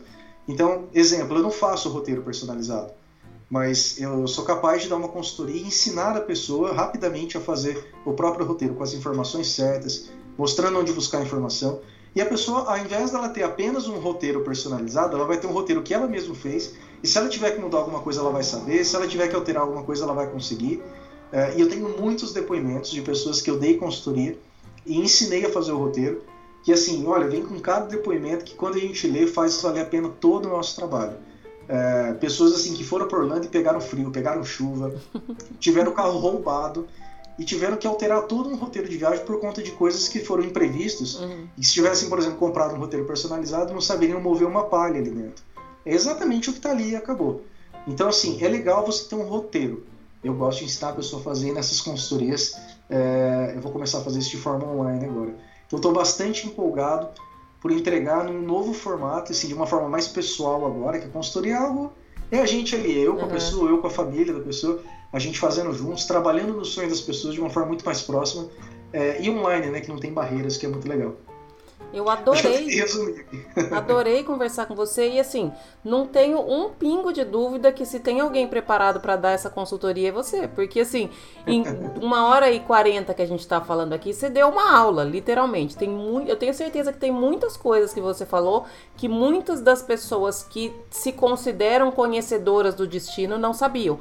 Ou às vezes, se não é nem uma questão de não saber, é questão que você existe uma diferença também, né, Daniel, de você estar tá acostumado a fazer uma coisa e fazer automaticamente, do que na hora de você ou ensinar alguém a fazer ou pensar metodicamente naquilo, né? Tem uma é a didática que você comentou que é muito clara, que vem de sala de aula. Eu até ia te perguntar, você já, já respondeu que você tem muito essa essa coisa de professor que eu tenho um respeito muito grande por essa profissão. Considero que não é para qualquer um tem que. É, tem algumas profissões que eu considero que você já tem que nascer com, um dedinho ali. Esse aqui vai ser isso, esse aqui vai ser aquilo. E a sua didática é excelente. Tô, eu tô impressionada com, com tudo que você falou e com a forma como você colocou. Achei muito bacana. Esse, esse episódio, tá, eu tô quase vendendo esse episódio aqui, porque eu não, não tô querendo dar de graça, não. que legal, que legal. Assim, é, meu maior objetivo é ajudar as pessoas a realizarem o sonho mas assim, não é de qualquer jeito, né? Quando a gente uhum. fala em sonho, a gente fala de uma coisa muito séria. E eu me frustrei muito e eu vejo todos os dias pessoas se frustrando. E assim, se alguém me pergunta, cara, por que, que a trip existe? A trip existe para evitar que isso aconteça. Uhum. É, e assim, tem muita coisa pra gente falar e Orlando é uma coisa que todo dia muda. Uhum. Então, eu vou, assim, são muitos exemplos, tá, Lu? Mas eu vou dar um, um grande exemplo, que às vezes a pessoa pode ter experiência, mas se ela não tá é, inserida nesse contexto de Orlando, se ela não está vivendo isso todos os dias, como a gente que é criador de conteúdo vive, ela não sabe dos detalhes. Como, por exemplo, a mudança nos grupos de Fast Pass Hollywood Studios com a chegada de Star Wars Galaxy Edge. Uhum. Então mudou tudo agora. Então antes você podia reservar lá para todas as atrações que você gostava.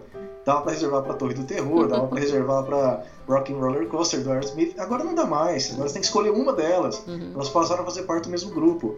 É, e as pessoas estão indo para lá, querem conhecer Star Wars. Como é que eu faço para reservar o Fast Pass da Millennium Falcon? Gente, ainda não tem Fast. Pass para Millennium Falcon. Pelo menos até essa data que a gente está gravando. Uhum. A ideia é que no dia 5 de dezembro inaugure né, a Rise of Resistance e aí talvez eles liberem.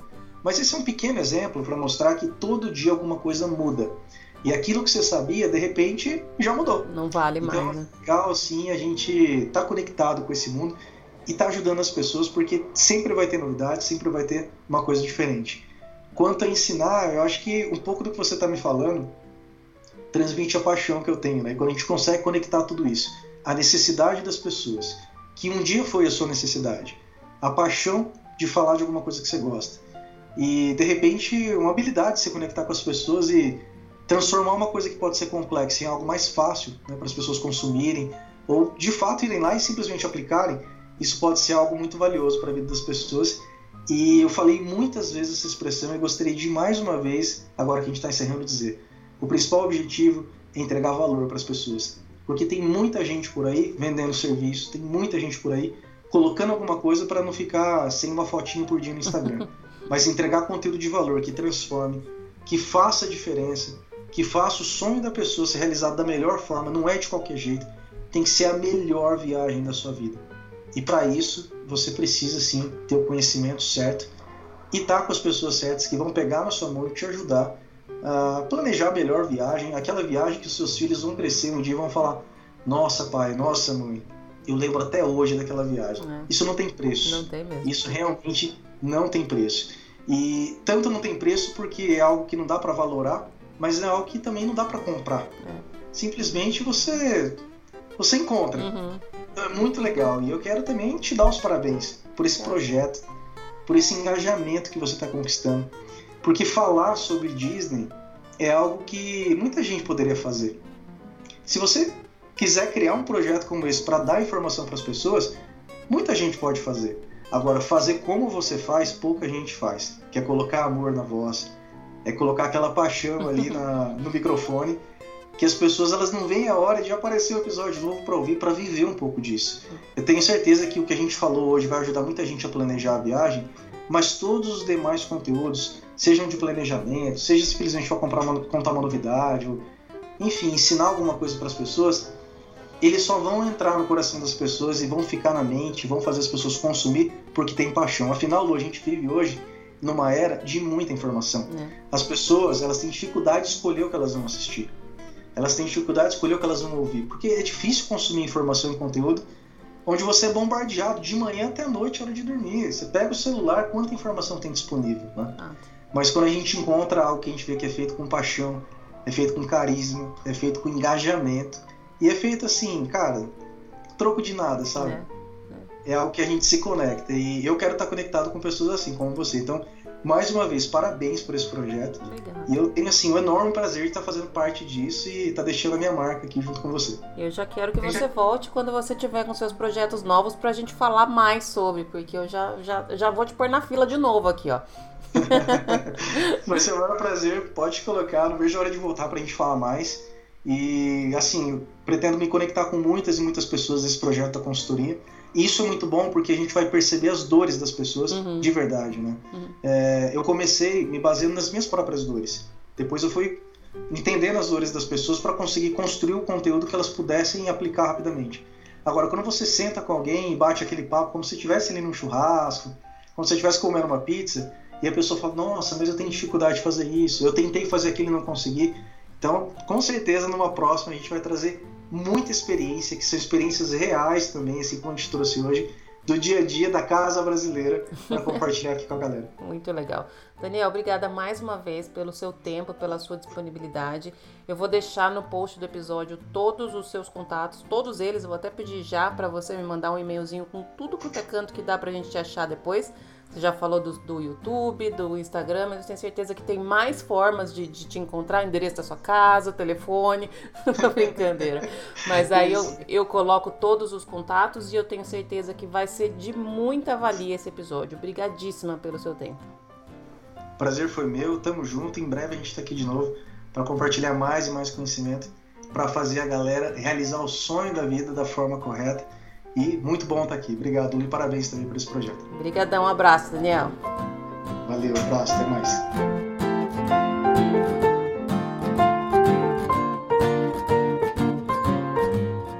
Então é isso, gente. Esse foi mais um episódio gigante aqui do podcast. O episódio passou de duas horas, mas como eu falei lá no começo, ele está cheio de informações preciosas. Se você não conseguiu anotar todas as dicas, pega o seu caderninho, volta lá, anota tudo, ouve de novo, comenta, compartilha com os amigos que também precisam dessas dicas e seguimos juntos. Semana que vem tem mais, galera. Um grande beijo, tchau, tchau.